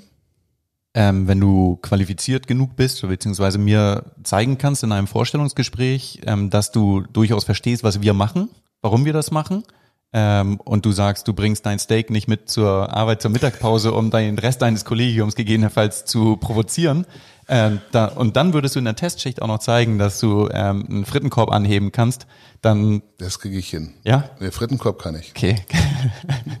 und dass du einen Burger Patty flippen kannst. Also du bist also, da schon offen. Also ihr habt auch nicht ja. nur Veganer in der Nein, gar nicht, oder? im Gegenteil. Also bei wie uns, ist das? 50-50 oder, nö, oder 90-10 oder? Nee, also wir haben habt bei ihr so einen Quotenfleischfresser oder wie ist das? den, genau, den haben wir uns besorgt für die Diversität. Es ist ja geil. Stellenanzeige nicht MWD, sondern V und A. Vegetarier oder Allesfresser. genau. Ja? Nee, also ähm, wir, wir, haben, wir haben bei uns Menschen wirklich, die sich immer noch gemischköstlich ernähren, aber die das zum Beispiel respektieren. Gemischköstlich. Ja, mhm. also köstlich gemischt, mhm. ähm, ähm, die, die das aber respektieren, dass sie zum Beispiel eben nicht ihre Salamistulle oder sowas zum, zum ähm, Frühstück oder Mittag mitbringen. Und ähm, das sind aber die wenigsten. Wenn, wenn Zahlen ausgedrückt von unseren 40 Leuten sind, ähm, würde ich jetzt sagen, ohne es genau zu wissen, ähm, 34, 33, 34 Veganer, ähm, drei Vegetarier und zwei ähm, ja auch Fleischesser oder Gemischesser. Die outen wir jetzt nicht. Nee, und das, das ist aber bei uns auch kein Kriterium, dass da man dabei sein muss, sondern wie ich gerade sagte, du musst verstehen, warum wir das machen, was wir machen. Und wenn du dabei sein möchtest, diese Sache voranzutreiben, dann bist du bei uns herzlich willkommen. Und genauso, ähm, wir, wir möchten ganz generell, also wir, wir sind auf einer, wenn du es so nennen möchtest, sind wir auf einer Mission unterwegs. Wir möchten aber halt auch immer im Mainstream sein, Menschen erreichen. Wir wollen Veganer sein, die nicht mit dem erhobenen Zeigefinger dort sind und sagen, du darfst aber nicht, du musst das nicht machen, du darfst nur das machen und so weiter. Das wollen wir auf gar keinen Fall sein, sondern wir wollen halt, wir wollen halt die sein, die eben mit offenen Armen wirklich dastehen und sagen, hey, kommt mal her, probiert's mal. Bei uns ist es ganz unkompliziert. Du siehst, wir, wir, wir sterben alle nicht an Mangelernährung. Im Gegenteil, wir sind gute Beispiele, dass wir, ähm, ich lebe jetzt seit acht Jahren vegan ähm, seit neun Jahren vegetarisch, also beziehungsweise ein Jahr davon on top noch vegetarisch. Ich bin noch nicht vom Fleisch gefallen, im Gegenteil, ich bin fitter und stärker denn je. Und ähm, die, die Leute in unseren Läden sind ja auch gute Beispiele dafür, dass man eben so leben kann. Und dafür wollen wir eben auch stehen, dafür wollen wir auch da sein. Wir wollen eben nicht uns zurückziehen in die hippen Viertel und so weiter und sagen, bei uns sind nur Veganer an der Tür, erlau äh, kommen in den Laden rein und bei uns sind nur Veganer im Team. Nee, sondern wir wollen ja zeigen, dass wir eben Teil der Gesellschaft sind ganz normale Menschen, die ähm, eben einfach teilweise einen anderen moralisch-ethischen Antrieb haben als andere. Und wann macht ihr eine Pulle auf? Es gibt andere Institutionen, mhm. die sagen, wir wollen bis 2024 50 Prozent des Fleischkonsums reduzieren als mhm. Beispiel. Du sagst, ihr seid auf einer missionarischen Reise. Ihr wollt den Veganismus in den Mainstream bringen. Mhm. Man muss ja auch eine Mission an Milestones und an ja. Zielen definieren ja. und wann geht die Pulle auf? Wir vergessen, glaube ich, meistens die Pulle zu öffnen, weil wenn wir was erreicht haben, dann denken wir gleich an den nächsten Schritt. Ähm, das ist wirklich häufig so. Also kann ja auch sagen, als, als wir die erste Umsatzmillion gemacht haben zum Beispiel, da haben Christian und ich irgendwie ein Guinness drauf getrunken. Mhm. Guinness war zu dem Zeitpunkt dann endlich vegan, das war es lange nicht. Ich musste viele Jahre auf Guinness verzichten. ähm, Schwierig. Dann haben, aber selbst Guinness hat es dann verstanden, dass man sich einen äh, Markt erschließen kann, indem man das Bier einfach vegan macht. Ähm, Milestones, klar, wir haben Sachen irgendwie, wir haben Ziele, auf die wir hinarbeiten. Ähm, Pulle wird irgendwie nie so richtig geöffnet. Das vergisst man wahrscheinlich, das ist wahrscheinlich auch eine Krankheit von ähm, Unternehmen, die die halt einfach auch ähm, Gas geben aus einer aus einer Herzensmotivation heraus und nicht nur aus einem geldgetriebenen irgendwie Ehrgeiz oder ja. so. Und, und deswegen, also wir haben natürlich haben wir die Idee oder die, die, die Vision, dass wir zehn Läden machen wollen, dann 15 Läden, dann 20 Läden.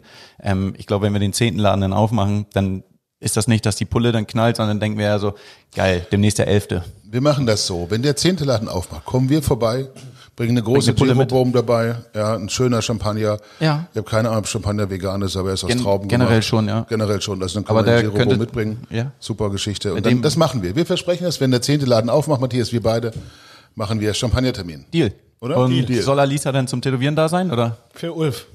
Ich bin schon angemalt. ah, okay. Großartig. Also, so machen Geil. wir das. Ja. ja. Ähm, aber wir müssen eins nochmal äh, noch vertiefen. Das wäre mir wichtig. Mhm. Wir sind der genussverliebte Podcast. Ja. Wir lieben Genuss. Und ganz ehrlich, ja. ich koche gern. Ja. Äh, viele sagen, man sieht es, aber ich koche mit Leidenschaft. Das ist mein Yoga, mein Ausgleich ja. zur Arbeit.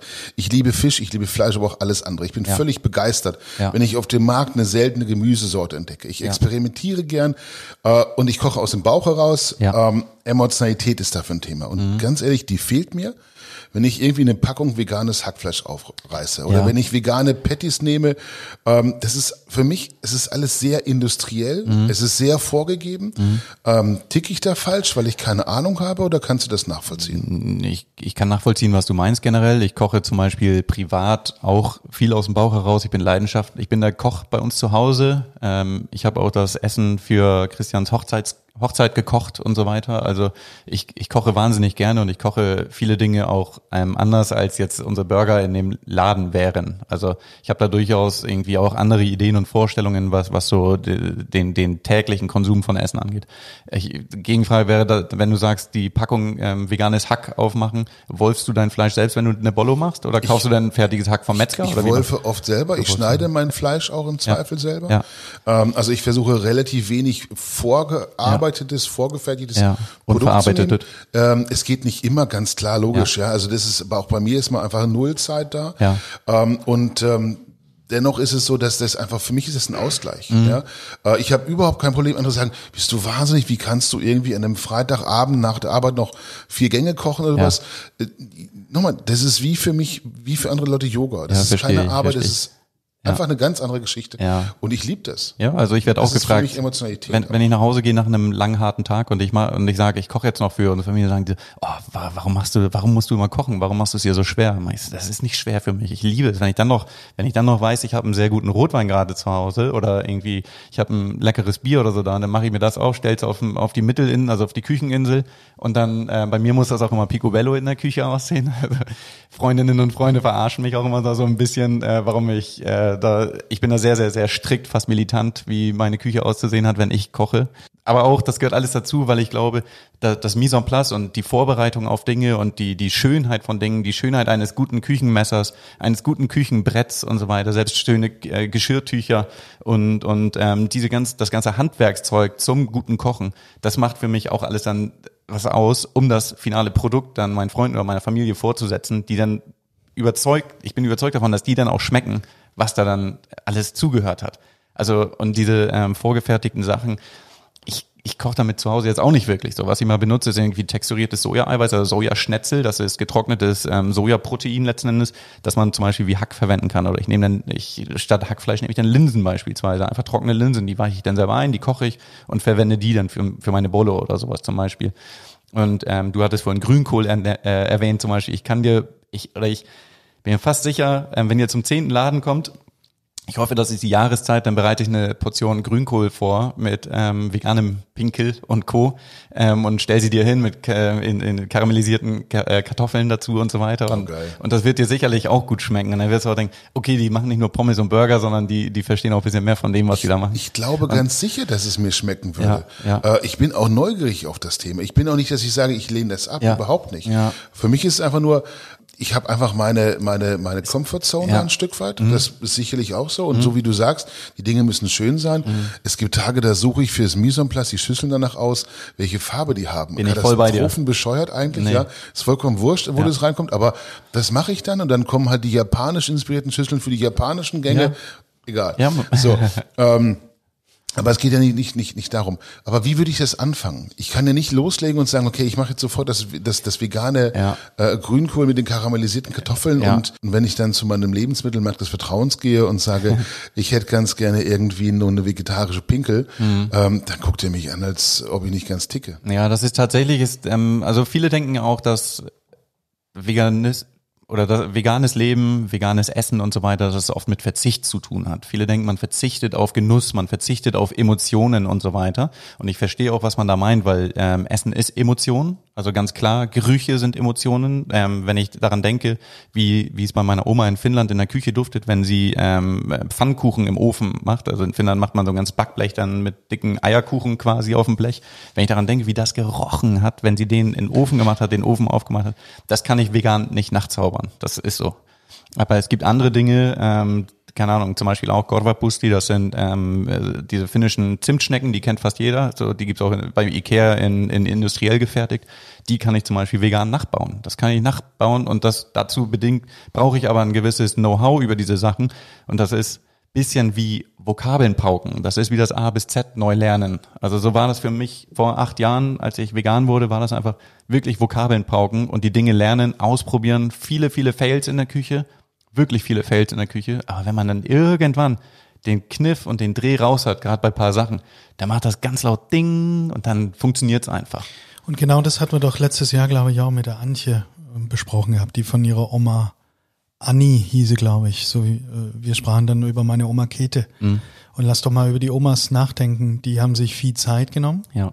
Die sind in die Küche gestanden. Da war, bist du verrückt, was du dir da antust abends. Ja, stimmt. Genau. Nee, Ja, die, haben sich Zeit, genommen. Die haben sich Zeit genommen, die haben sich damit auseinandergesetzt und die haben was äh, vorbereitet. Und die Vorbereitung alleine. Ich war letztens, äh, komme ich nach Hause, da sagt meine Frau, ähm, sie hat im Thermomix hat sie Milchbrötchen gemacht. Scheiße. Äh, Im 38. Schritt auf äh, äh, Cookie Do kommt dann plötzlich, okay, jetzt muss es den Hefeteig eine Stunde äh, gehen lassen. Wow, das ist ja klar, gar nicht gleich fertig. Und dann einmal gehen lassen und dann wieder zurück und portionieren und wow, jetzt wieder 90 Minuten gehen Ja, lassen. ja. Also sich damit auseinanderzusetzen und ich glaube, das ist etwas, was dann auch dazu führt, es einfach mal zu probieren. Vielleicht auch Verzicht ist das eine. Es zu reduzieren. Mhm. Und dann haben wir doch mit dir hier einen sitzen, der nicht verzichten möchte auf dieses Erlebnis, Genau. wie du das vorhin beschrieben hast, Ja. in den Burger reinzubeißen Ja.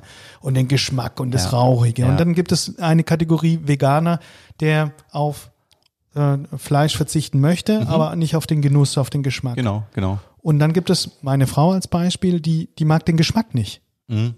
Den Fleisch. Und dann gibt's noch die Ideologen oder die Missionare, die dann halt predigen Ja. und da gibt es verschiedene Kategorien. Da gibt's ja wirklich, da gibt's auch die Menschen, genau, die sagen, es gibt ja auch viele, gerade aus den äh, nicht veganen Ecken gibt's ja viele, oh, wenn du schon vegan lebst, dann, dann äh, willst du doch nicht irgendwie was nachbauen, was wie Fleisch schmeckt, oder? Naja, ich möchte schon nachbauen, weil es hat mir geschmeckt, aber es gibt bei mir einen anderen Antrieb, warum ich es nicht esse. Bei mir ist das moralisch-ethisch. Ich möchte nicht, dass ein Lebewesen für mich das Leben lässt und ich es mir dann auf den, in, in den Bauch knall. Trotzdem hat mir der Geschmack geschmeckt. Deswegen irgendwie gibt's halt auch so Beyond Patties und so weiter. Ähm, gibt's halt Sachen, oder die ich dann selber, keine Ahnung, die ich selber zu Hause mal versuche nachzubauen oder die wir als Unternehmen versuchen nachzubauen. Dinge, die einfach ähm, nah an den Geschmack des Originals rankommen. Natürlich nicht das Original zu 100% kopieren können, aber nah rankommen und auch gut schmecken und eben dann diese Cravings, die man manchmal durchaus haben kann, eben befriedigt. Und andere wiederum sagen, nee, die möchten diesen Geschmack nicht, die wollen das nicht. Ähm, auch fein. So, ne? Und ich finde, wir müssen halt so fair sein und wir dürfen da jetzt dem Thema nichts anheften, Nö. was vermeintlich kompliziert ist, weil Nee, am Ende, wenn du in der Küche stehst und kreativ bist und einfach eine Komponente weglässt, bist du ja auch nichts anderes wie kreativ und Ja, du setzt dich auseinander damit und es entsteht etwas. Und sei es, dass, dass ähm, diese Korvapusti, diese Zimtschnecken, die ich gemacht habe, ich habe, auch das weiß ich noch, wie ich als kleines Kind mit meiner Schwester zu Oma in die Küche in Finnland gelaufen bin und wenn wir uns da, sie hat sich kurz umgedreht, dann haben wir vom Tresen da ein Stück Teig schnell weggerissen und haben das genascht als puren äh, Hefeteig, irgendwie mit viel Zimt und Zucker drin. Und das, wenn meine Tochter das jetzt macht, weil ich die zu Hause im Vegan back, dann geht mir da das Herz auf, weil ich denke, geil. Oder sie geht dann an die Schale, die gerade, wo der Teig drin geht, und schnappt sich da ein Stück unterm Tuch raus. Das heißt, bei uns geht der Teig auch. Aber ich glaube, das ist auch ein generelles Phänomen einfach oder ein Problem ähm, gesamtgesellschaftlich, dass halt äh, dieses Thema Convenience und sich eben alles in den Thermomix, ohne das schlecht machen zu wollen. Ich habe aber keinen zu Hause. Ähm, ich habe auch keine Mikrowelle zu Hause und so. Ähm, ohne, ohne das schlecht machen zu wollen, erwarten die Menschen halt immer Schnell, schnell. soforte, so, sofortige Verfügbarkeit aller Dinge im Handumdrehen, am besten auf 600 Watt in zwei Minuten mit einem lauten Klingen und dann ist mein Essen fertig. Gib uns mal ein Gefühl über deinen Kochstil äh, und erzähl uns mal das ähm, Hochzeitsmenü bei der Hochzeit von Christian. Ach Gott, mein Kochstil. Ich weiß nicht, ob ich das ähm, so hoch setzen darf überhaupt. Aber also erstmal koche ich gerne viele traditionelle, herzhafte Gerichte aus dem deutschen Raum auch. Dann so ein paar finnische Geschichten natürlich, also klassische Hausmannskost, wenn man es so nennen möchte. Ähm, bei Christians ähm, Hochzeits beispielsweise, da hat sich seine Frau ein Gulasch gewünscht. Das habe ich nachgebaut. Ähm, gleichzeitig hatten wir, glaube ich, auch, war das bei ihm? Ich habe so viele Caterings auch gekocht oder bekocht, ähm, aber ich glaube, da hatten wir auch den Linsenbraten, also einen Linsenbraten im Blätterteig eingeschlagen zum Beispiel. Dann hatten wir dazu ähm, sehr, sehr viel verschiedenes Gemüse natürlich. Wir hatten dann, boah, ich weiß ehrlich gesagt nicht mehr, welche Vorspeisen, Nachspeisen das alles waren, das ist drei Jahre her. Aber ähm, ich mag zum Beispiel sehr gerne auch die asiatische Küche, ich mag aber auch indisches Essen sehr gerne. Ähm, ich gehe zum Beispiel, wenn ich essen gehe, gehe ich sehr gerne zum Beispiel auch ähm, in, in Restaurants, die entweder Levante-Küche beispielsweise, also arabisches, israelisches Essen anbieten. Ähm, ich mag aber zum Beispiel auch gern vietnamesisches Essen und ostafrikanisch zum Beispiel auch fantastisch oder nordafrikanisch. Alles, was auch mit viel Hülsenfrüchten und, und, und ähm, diesen ganzen leckeren Dingen zu tun hat. Ich habe noch ein bisschen Wissen für Angeber, wo du gerade Indien sagst. Hast du eine Ahnung, wo der erste vegane McDonalds aufgemacht oder der erste vegetarische McDonalds? In Indien Ein tatsächlich. rein Ein rein vegetarischer wusste ich nicht. Mc's gibt es in Indien. Südindien Ich keine. Ahnung, wo er läuft äh, oder wie er läuft, aber tatsächlich Mc's eigener Echt? Laden nur vegetarisch in Indien. Krass, ja. Aber ich würde gerne mal einen Schritt zurück. Ja. Ähm, Mikrowelle, Thermomix, bestimmt tolle Geräte. Mhm. Ja. Bei mir steht die Mikrowelle seit vier Jahren im Schuppen. Ja. Ähm, die wird nicht benutzt. Ich Ja. weiß nicht warum.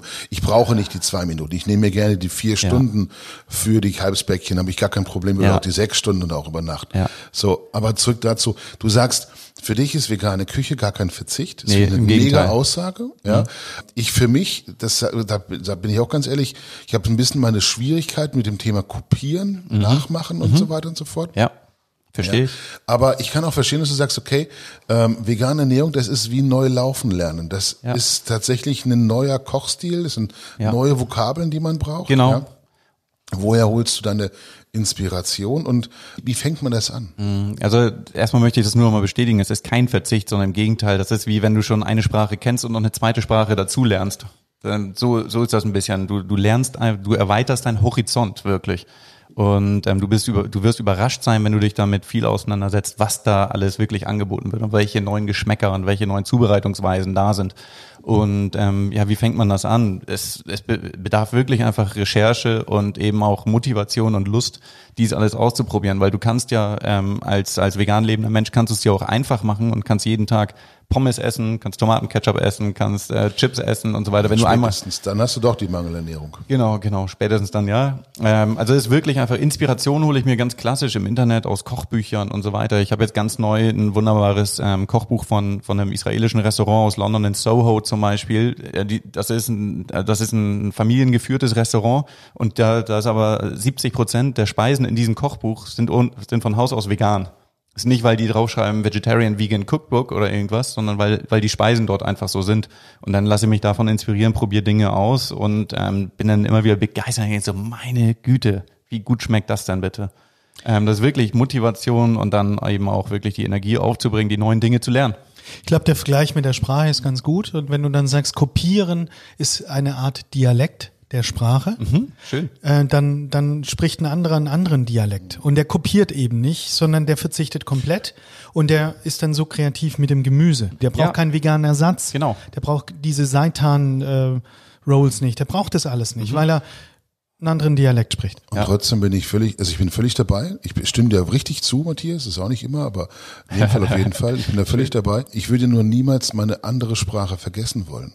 Das heißt, ich Musst könnte mir durchaus vorstellen, ja sagen, weißt du was, warum auch nicht? Ein vegan manchmal kochender äh, CBO sein als mhm. Chief Beef Officer. Mhm. Ich finde, dass die Dinge nebeneinander gehen können. Mhm. Ja, Total. hätte ich überhaupt gar kein Problem Total. mit. Aber das sehen ja nicht alle so. Ich meine, ich kann mir gut vorstellen, dass sie bei einigen Hardcore-Veganern durchaus auch noch zu liberal seid. Ja. Äh, und für die Fleischfreunde unter uns hätte trotzdem Körnerfresser und Soja-Junkies, oder? Ja, so ein, genau. Wenn man mit in Bildern arbeitet, dann ist das das. Also uns wird ähm, Verschiedenes vorgeworfen, immer mal wieder, klar. Ähm, was ich noch sagen wollte, also äh, wenn du sagst, du möchtest die andere Sprache nicht vergessen, das tue ich auch nicht. Das ist ja der große Vorteil. Als vegan lebender Mensch kann ich halt jederzeit auf das zurückgreifen, was ich da hab. Ist ja auch ein großer Irrtum, dass ähm, wenn ich wenn ich beim Familienessen bin und meine Mutter stellt mir einen Teller hin und sagt, ah nee, das darfst du ja nicht. Sag ich mal, ich darf schon, ich möchte nicht, Mama. Ich möchte nicht. Das ist ein, das ist ein Unterschied. Ich darf, wenn ich möchte, alles. Ich möchte es aber nicht. Und ähm, deswegen, ich kann das einmal eins meines früheren Lebens immer noch ähm, runterrattern, im Kopf rechnen oder das A bis Z sprechen. Ich habe halt einfach noch was zugelernt, was mir halt unheimlich viel Freude bereitet. Und ähm, ja, wir sind halt für, für viele Fleischesser oder sei es auch in der Familie, im Freundeskreis oder auch von extern sind wir immer noch die Körnerfresser. Wir sind die, die grünen ähm, Heinis, die nicht ernst zu nehmen sind und so weiter. Das kommt immer mal wieder vor. In der äh, kräftiger vegan ähm, engagierten Szene. Da sind wir durchaus dann auch mal, ähm, genau, die, da sind wir, denen sind wir zu kommerziell oder zu liberal und so weiter, dass wir eben dort hingehen und ähm, ja, das ist, ist, ja, ist halt so, muss man sich mit auseinandersetzen. Apropos vegane Szene. Wir mhm. kommen nicht drum rum, auch über Attila Hildmann zu reden. Ja.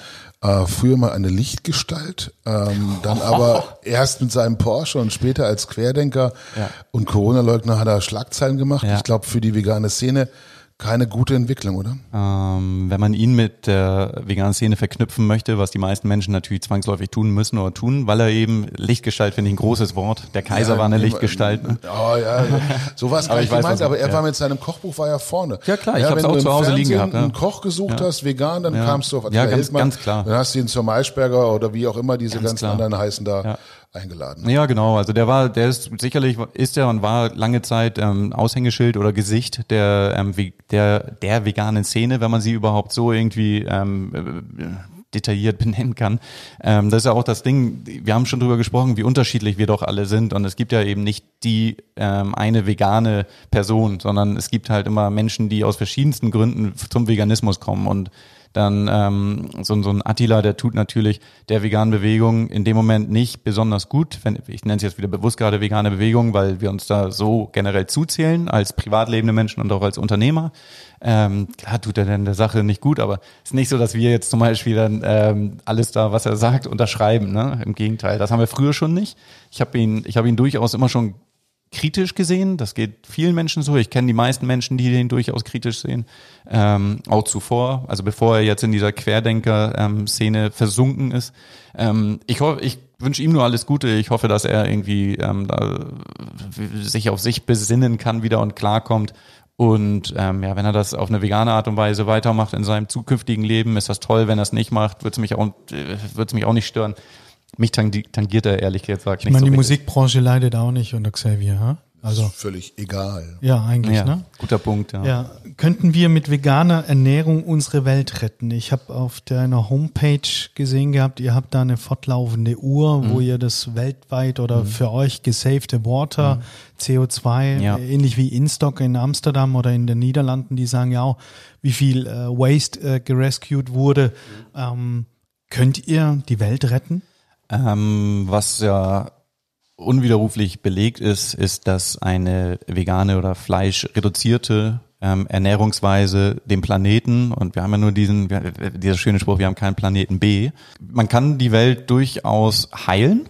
Das klingt jetzt auch wieder vielleicht ein bisschen spirituell. Äh, man, man kann sie zumindest heilen oder den Verfall äh, entschleunigen oder verlangsamen, indem man definitiv ähm, auf eine fleischreduzierte oder gar vegane Ernährung umswitcht. Ja, und ähm, ob wir das jetzt sind, explizit die die Welt retten, das kann ich dir nicht sagen. Wir wollen aber zumindest unseren großen Teil dazu beitragen durch halt äh, unser Unternehmen und durch unsere private Lebensweise, halt das alles zu verlangsamen. Und wir haben dieses ähm, How much water we saved oder Ressourcen ähm, we saved, ähm, das, das haben wir da, um das ein bisschen auch zu verbildlichen, weil das doch bei dem einen oder anderen Menschen, der manchmal ähm, was im Kopf auslöst und denkt so, meine Güte, also was ich mit meinem Konsum, also sprichwörtlich Konsum im Sinne von nur Essen, nicht da, wo ich einkaufe, was ich trage an meinem Körper, das geht ja so weit kann man es auch denken, oder welches Waschmittel ich zu Hause verwende und so weiter. Die Frage wollte ich immer mal noch ganz ja. kurz stellen. Ähm, du verzichtest aus Leder, du ja. achtest in deiner Kosmetik auch auf ja. Äh, vegan. Ja. Komplett. Ja. Also ich habe zum Beispiel, kann ich euch zeigen, ich habe noch einen alten Ledergürtel, mhm. der ist aber, der ist 15 Jahre alt mhm. und da fand ich zum Beispiel verkehrt, den zu entsorgen, weil mhm. ähm, der ist nun mal da. Und aber bei möchte, allem neu angeschafften achtest du genau, drauf? Genau, da ist keine Wolle drin, da ist kein Leder drin, da sind kein, in der Kosmetik, die ist tierversuchsfrei und so weiter und so fort. Äh, mein Deo ist tierversuchsfrei und ähm, tierinhaltsstofffrei. Ja, ja, da bin ich, ich bin da sehr konsequent, ja.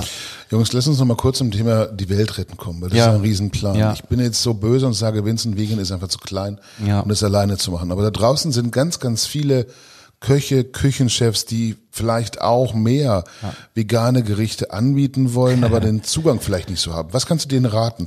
Was läuft gut und was läuft auch schnell von der Hand, wenn du zum Beispiel in einem Restaurant bist oder wenn du in der Betriebsbewilligung unterwegs bist, wenn du äh, in einer Krankenhausküche bist. Ähm, wie, wie fängt man das an, da ein bisschen mehr zu machen? Ja, also die Schwierigkeit ist ja auch dann eben den, den Konsumenten oder den Abnehmer am Ende dann eben zu begeistern. Und das, das kann man natürlich dann meistens mit schmackhaftem Essen. Äh, das macht es einfacher. Es gibt ja leider ähm, Misserfolgsstories von großen Unternehmen dieser Welt, die zum Beispiel den ähm, Vegetarian Thursday oder Vegetarian ähm, Tuesday oder sonst was bei sich in der Kantine, in der Betriebskantine einführen wollten. Da sind dann die Mitarbeiter von relativ ähm, aufgeschlossenen, fortschrittlichen Unternehmen sind dann auf die Barrikaden gegangen, weil die sich ähm, bevormundet gefühlt haben. Dann haben die ihre Barbecues von zu Hause mitgebracht und dann auf dem äh, Betriebsparkplatz ihre Steaks gegrillt an dem Donnerstag. Ähm, das wäre vielleicht nie, oder bei weniger Menschen passiert, wenn das Essen, das dort angeboten worden wäre, besser gewesen wäre, das vegetarische oder vegane Essen. Ja.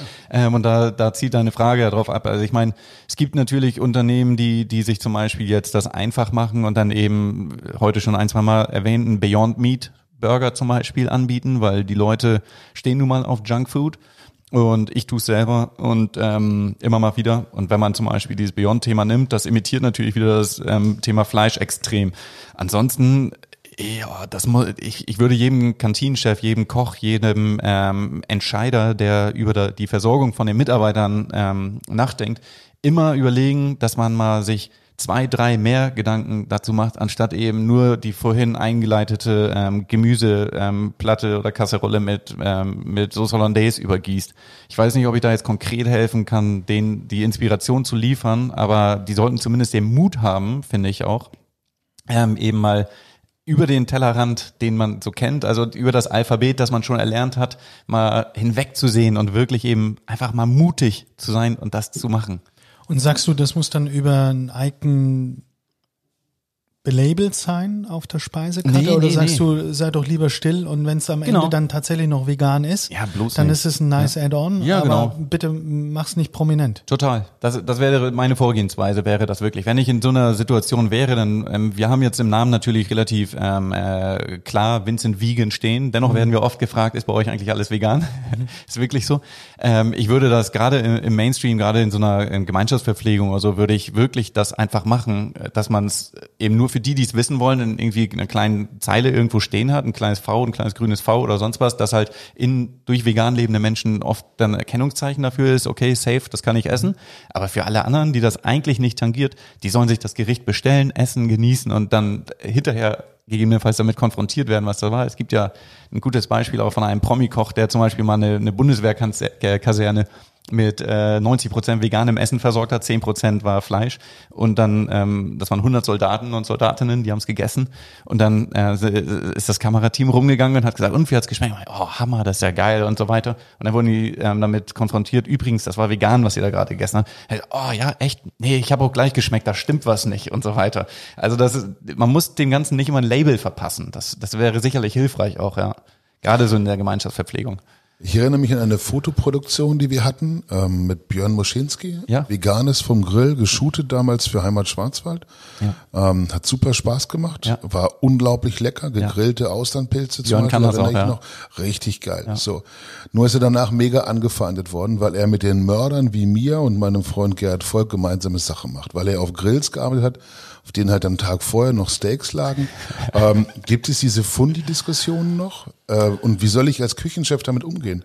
Ich werde ja wohl kaum extra Pfannen und Töpfe für die Veganer anschaffen oder in meiner Küche irgendwie einen Stacheldrahtzaun einbauen. heißes Thema, ähm, immer wieder, auch bei Dönerläden in Hamburg und Berlin und so weiter, dass die zum Beispiel jetzt immer mehr Dönerläden wirklich einfach auch veganes Kebab mit anbieten und dann ähm, in den, in den Facebook-Gruppen vegan Hamburg, vegan Berlin, vegan sonst was, kann man auch mal lesen, oh was, bei dem und dem Dönerladen wart ihr essen, würde ich ja nie machen. Der schneidet das Kebab mit dem gleichen Messer, wie eben auch ähm, das Fleisch geschnitten wird und so weiter.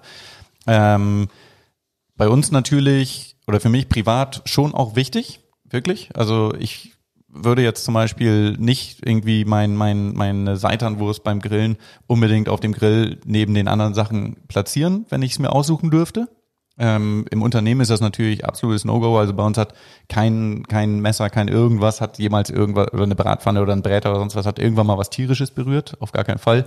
Ähm, und privat ist mir das auch wichtig, dass zu Hause das zum Beispiel immer noch so ist. Auch hat schon zu vielen Diskussionen in der Familie geführt. Ich möchte nicht, dass bei uns zum Beispiel in eigenen vier Wänden tierische Produkte konsumiert werden. So, das ist natürlich gerade in Bezug auf Feiertage in einer großen Familie schon auch hart. Einige ähm, nennen mich da auch Hardliner zu Hause ist mir das wirklich wichtig, dass ich eben kein, keine Würstchen in meiner Bratpfanne hatte. Okay, jetzt habe ich Bilder im Kopf, weil du hast bei der Hochzeit von Christian einen Gulasch nachgebaut. Ja, genau. Kannst du eine Gans auch nachbauen? Nee, ne? Ähm, nee, aber ein äh, Festtagsbraten können wir schon nachbauen. Aber Okay, so wie mit, so eine- so ein mit, mit Hülsenfrüchten in Blätterteig quasi wieder. und ja, oder eben auf Seitanbasis und auf Tofu-Basis kann man auch richtige Braten Das ist aber ein. Wahnsinnsanspruch, den du an dein Umfeld hast oder Ja. an, an dich selber auch hast. Ja. Und wenn du dann in Hamburg essen gehst, ähm, schwierig. Ja. Gibt's ein paar Geheimtipps? Ähm, ja, also Oder was könntest du empfehlen? Also es gibt- Wo gehst du hin zum Essen? Also ich gehe zum einen, gehe ich zum Beispiel in Hamburg-Altona, gehe ich gerne ins Green Papaya. Das ist ein, ein Restaurant, das verschiedene Speisen anbietet, auch Fleisch und so weiter, die aber auch zuverlässig vegane Dinge, wenn du es da erwähnst, für dich zubereiten. Äh, da gehe ich sehr, sehr gerne zum Beispiel hin. Dann gibt es das ähm, eritreisch-äthiopische Bistro Elsa. Das ist in, um die Ecke auch in Bahrenfeld, auf der Grenze Ottensen-Bahrenfeld. Das ist eine, ein Restaurant, das geführt wird von einer Afrikanerin, die auch sehr, sehr, sehr geile Kochskills hat, wo du dich auch darauf verlassen kannst, dass ähm, das, was sie sagt, was vegan ist, auch wirklich vegan ist. Ähm, und ansonsten gehe ich wirklich gerne auch bei uns nochmal was essen. Ich gehe in der Schanze in verschiedene asiatische Restaurants, wo ich dann auch teilweise entweder den Service gut kenne oder die Köche zum Teil kenne, wo ich auch weiß, ich kann mich darauf verlassen. Ich habe auch natürlich viele blöde Erfahrungen schon gehabt, dass ich irgendwie dann äh, gesagt habe, ich möchte etwas Veganes essen und dann war da plötzlich doch Sahne mit drin oder sowas und dann, ja, Das bedeutet für dich Kochskills gleich Knowledge über Lebensmittel, wenn du sagst, die hat Ja. gute Kochskills. Was, ja, ich was, finde das, genau, ich finde, dass derjenige, der ein Koch, der etwas zubereitet, der soll definitiv auch wissen, was da drin ist, was damit zu tun hat, finde ich. Ja. Und außerhalb von Vincent Wiegen, was sind noch spannende Konzepte in Hamburg oder in der Republik, die du gerade auch so ein bisschen auf dem Schirm hast? Mm, naja, wir, wir beruhigen natürlich ein, zwei Konzepte, die irgendwie dann uns schon versuchen auch ähm, gerade nachzubauen. Die würde ich jetzt nicht als spannend bezeichnen, sondern eher nur mit, die be be beobachten wir genau, was die jetzt gerade machen. Wenn wir einen Schritt machen, dann machen die den Schritt mit, nämlich meistens auch gleich danach. Ähm, ansonsten, ich finde halt viele Dinge einfach spannend zu beobachten. Keine Ahnung, jetzt werden wahrscheinlich die meisten die Hände über den Kopf zusammenschlagen, aber ich finde Unternehmen wie McDonalds beispielsweise auch immer noch spannend. So, jetzt nicht irgendwie, weil ich sage, dass ich ähm, alles, was die machen, für richtig irgendwie heiße oder gut heiße. Ich finde es aber geil, dass die zum Beispiel jetzt gesagt haben, dass die ein McPlant entwickeln wollen, dass die, dass die ein, ein eigenes veganes Patty, vegane Produktlinie entwickeln wollen. Ich finde es gut, dass die sich dem Thema geöffnet haben, schon vor anderthalb, zwei Jahren, dass die einen, einen veganen Burger an den Markt gebracht haben, dass die ihre dass sie ihre Pommes nicht mehr gemeinsam mit Nuggets in der gleichen Fritteuse frittieren, sondern dass die eben da auch vegan freundlich agieren. Und ich finde es auch spannend, dass die sich immer wieder für die Zukunft neu aufstellen mit ihren Restaurants der Zukunft und so weiter und so fort.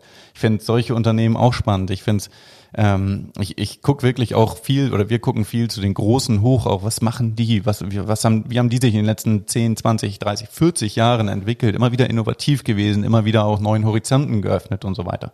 Das wird nicht von jedem vielleicht irgendwie gewertschätzt, der einen McDrive fährt und sich schnell seinen Cheeseburger rein donnert, beispielsweise jetzt Mac ist. Aber es wird doch gewertschätzt davon, dass die nach 50 Jahren, 60 Jahren am Markt immer noch da sind und weiterhin erfolgreich. Und sowas finde ich zum Beispiel auch eine große Inspiration für einen selbst. Also äh, das klingt jetzt vielleicht ein bisschen größenwahnsinnig von wegen Think Big, so die, die gucken zu McDonalds und wollen das nachmachen. Das stimmt nicht ganz. Aber wir holen uns doch schon Inspiration eben auch bei denen und denken so, wow, cool, was die so machen da können wir sicherlich hier und da auch nochmal was von mitnehmen. Ich würde sagen, mit Blick auf die Uhr, auf zum Schluss, Rambo.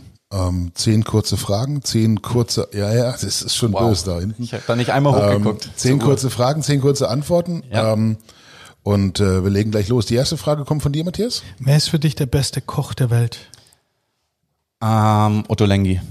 Hm, der war aus Soho zitiertes Kochbuch vorhin, oder? Äh, nee, von dem war es nicht. Nein. Okay. nein, nein. Das war das Paloma, das ist ein anderes ähm, Restaurant in, in London, aber mhm. der Otto Lengi, der, den finde ich schon wahnsinnig inspirierend, wahnsinnig gut. Geiler Typ. Helft mir mal aus meiner Ahnungslosigkeit heraus. Otto Lengi, woher? Vegan, nicht vegan? Ich bin äh, leider Gottes heute falsch auf dem Fuß erwischt worden. Der, äh, möchtest du, oder? Du gerne? Also der ist gar nicht ausschließlich vegan mhm. ähm, oder vegetarisch unterwegs, der ist aber ein ähm, Koch mit ähm, israelischen Wurzeln und der hat gerade für die vegetarische ähm, Entwicklung oder gesellschaftliche Akzeptanz, glaube ich, extrem viel in den letzten, äh, weiß nicht, fünf Jahren, zehn mhm. Jahren? Fünf ist er ziemlich. Fünf, fünf eher, ne? Ja. Gemacht, ähm, der weltweit von, von irgendwelchen Topstars aus der Musikbranche und Sportlern und sonst was auch gerne gehostet, eingeladen. Es sind TV-Shows und so weiter. Und ist dabei immer grundsympathisch, finde ich. Okay. Und, und ja. sensationelles Kochbuch, sein letztes ist Flavor. Ja. Ähm, also er macht auch richtig gute Sachen und ist tiefgründig. Ja, wirklich. Könntest du dir auch mal erlauben. Oder ich bring's dir vielleicht mal mit. So, wenn wir mit der Jeroboam kommen, dann ja, tauschen wir. Genau. Ja, mhm. fantastisch. Und der beste vegane Koch? Ähm, kann ich ja nur in dem Sinne beurteilen, wo ich schon gegessen habe. Ich habe Dinge von Björn Moschinski beispielsweise gegessen, das fand ich schon sehr schmackhaft. Ansonsten würden das wahrscheinlich die Köche in ähm, kleinen vietnamesischen Restaurants in Berlin äh, beispielsweise sein, die ich aber mit dem Namen nicht benennen kann. Okay. Die stillen Helden. Und wir ja. sind ganz in der Nähe von den Fernsehmacher hier um die Ecke. Ja. Ähm, wann gibt es die erste rein vegane Kochshow im Fernsehen? Tja, mal gucken, wo der Weg von Herrn Kerner beispielsweise hingeht, der, der ja durchaus dem veganen äh, Thema aufgeschlossen ist, der sogar eine vegane Unternehmung gegründet hat und so weiter. Vielleicht wird der das mal in die Wege leiten. Was war die lustigste Bezeichnung für Veganer, die du je gehört hast? Oh Gott, oh Gott, oh Gott, da muss ich mir, puh, wir haben ihn, wir haben ihn. Ja, ich hab's endlich, gewusst, ne? endlich. endlich haben wir mal. Meine Güte. Du darfst einmal Tommy weiter sagen. In sprachlos ist auch sehr, ja, oder? Heute noch gar nicht passiert. Nee. Nee, weiß ich nicht. Next. Ich würde Was? sagen, wir geben das, nein, lass uns das doch an die Community weitergeben. Ja. Lass uns doch mal schauen, ob wir nicht über Instagram ein paar geile neue äh, Wordings bekommen. Ja. ja. durchaus auch, auch, auch, auch funny. Ja. Gerne für Veganer. Haut raus. Und aber keine Altbackene, ne? Nein, das muss schon neu sein. Du stecken lassen ja, aber so. genauso auch für die Gemischtkostler. Ich finde mhm. das eine mhm. geile Challenge. Ja, ja wenn ihr da draußen jetzt dabei seid, mhm. zuhört, haut mal richtig einen raus. Gerne. Ja, die besten, Go for it. Die besten nehmen wir in der nächsten Folge und äh, küren sie. Und printen das vielleicht auf T-Shirts und verkaufen diese. das wäre genau, geil, ja. Genau. Ja, cool, geil. Was für Regeln für dich selbst hast du, die du niemals brechen würdest? Ich würde keinem Lebewesen mehr das Leben nehmen. Welcher Gast dürfte bei dir kostenlos essen, wenn du ein Foto mit dieser Person machen dürftest? Äh. Greta Thunberg, Joe Biden, Heidi Klum oder ganz wer anders? Ähm, Greta. Ich, ich habe große, große Sympathie für Greta und für das, was sie tut. Und ähm, die würde auch ohne Foto bei uns freie Kost bekommen. Okay. Was darf in deiner veganen Küche nie fehlen und was nimmst du außer dein Top-Torchon oder dein Top-Messer auf eine berühmte einsame Insel mit? Ähm, wenn ich dort alleine bin und für mich kochen dürfte, dann würde ich auf jeden Fall ähm, als Gewürz Rauchpaprika mitnehmen und vermutlich ähm, ein bisschen Glutamat Sriracha-Soße. Ähm, ich glaube, du hast eine Tochter. Ja, genau. Ähm, ich habe äh, zwei Beutesöhne. Bei meinen Beutesöhnen ist es so, sie essen alles, außer Gemüse. Ähm, stell dir vor, du hättest weitere Kinder. Und eines oder mehrere dieser Kinder wären total auf Fleisch gepolt. Ja. So wie die beiden Buben bei mir daheim. Ja. Was würdest du machen? Hungern lassen? Schnitzel braten? Ausziehen? Oh weia, das ist ja wirklich jetzt ein hartes Stück. Weiter hast du Ähm, schon gesagt. Das ja, ist schön. Einmal durfte ich weiter sein. Einmal ne? durftest du weiter sagen. Ähm, ich würde sie ziemlich sicher dahin bekommen, dass sie zu Hause mit dem Essen, das ich denen voller Liebe und Motivation zubereite, zufrieden sind. Da müssen sie draußen ihren Fleischkonsum oder Hunger stillen. Zu Hause gibt es unser Essen und das wird denen schmecken. Ich finde, er kann in die Politik, weil er hat die Frage nicht beantwortet. er hat sie umschifft. Wo Ja. stehst du und wo steht ihr mit Vincent Wiegen in fünf Jahren? Ähm, also mit Vincent, nein, ich, ich fange mal von hinten an. Mit Vincent Wiegen in fünf Jahren haben wir sicherlich schon ähm, an die 25 bis 35 Shops, sind über Deutschlands Grenzen hinaus vertreten in äh, den Städten, die ich jetzt nicht nennen kann genau, aber da glaube ich fest dran. Und ich selber werde hoffentlich an der einen oder anderen Stelle bisschen zur äh, Ruhe kommen und nicht äh, jede Kleinigkeit in meinem Kopf in Nächten verarbeiten, sondern lerne einen gesünderen Umgang mit mir selbst in meinem, äh, in meinem Leben. Das war ein wunderschönes Schlusswort. Ich finde das großartig. Mir hat das hier auch als Gemischtkostler allergrößte Freude gemacht, ja, mit euch in meine Folge Gemischtes Hack aufzunehmen. ähm, in Wirklichkeit aber waren wir bei Topi Rode und das Alphabet einer neuen Küche. Großartige Geschichte, toll, dich kennengelernt zu haben. Ähm, vielen Dank, dass äh, ich bei dir sein durfte. Auch von meiner Seite aus vielen Dank. Ich fand's spannend. Ich finde es auch wichtig, dass man mal ein bisschen tiefer reinsteigt in das Thema und dass man die verschiedenen Gründe herausarbeitet, Ja. warum etwas stattfindet, wie es ist. Ja. Und ich finde es großartig, dass man sich dafür interessiert und dass wir das jetzt eben auch raustragen durften. Und danke, dass wir bei dir sein durften. Vielen, vielen Dank, dass ihr hier wart, dass ihr euch die Mühe gemacht habt, äh, durch unsere Tür zu gehen. Das wollten wir immer, dass Menschen durch unsere Türen durchgehen und wir wollen die Türen eben nicht zuschlagen oder ähm, zuhalten vor Menschen, die Interesse haben. Und umso schöner, dass ihr uns die Möglichkeit oder mir in dem Fall jetzt auch die Möglichkeit gebt, eben diese Idee auch einem breiteren Publikum nochmal zur Verfügung zu stellen. Tausend Dank. Jetzt mal noch einen Nachschlag. Ich muss noch, lass noch ein bisschen laufen. Ich muss noch eine Frage stellen. Ja, bitte. Die haben wir nämlich überhaupt nicht vorher gehabt. Bioprinting. Fleisch aus dem Drucker. Mhm. Ist das für dich noch vegan, weil es kein Lebewesen ist? Äh, oder ist das, Kann, ist das letzten Endes, sind es nachgebaute Fleischzellen, wo du sagst, es geht nicht? Also- Wie stehst du dazu? also wenn ich nur die das Frage ist jetzt übrigens auch nochmal geil, so eine Ja. kleine Bonusfrage für all Ja. die, die unsere Podcast-Folge wirklich bis zum allerletzten Ende hören, ja, so Dann nach mach jetzt dem, nicht noch Ja, länger genau. und lass ihn antworten. Ja, ja, klar, Entschuldigung. Good stuff at the end. Ähm, wenn, wenn ich die Frage beantworte nach meiner Interpretation, dann würde ich sagen, das ist nicht vegan, weil das ähm, aus einer Stammzelle, die einem Lebewesen unfreiwillig entnommen worden ist, gezüchtet wurde. Ähm, und es, wenn du mich aber fragst, ob ich das für ähm, zukünftige Möglichkeiten in Betracht sehe, die Mama Erde ein bisschen äh, zu retten, dann denke ich, das wird eine Möglichkeit sein und das macht sicherlich Sinn für viele Menschen. Aber vegan würde ich das nicht nennen. Nein.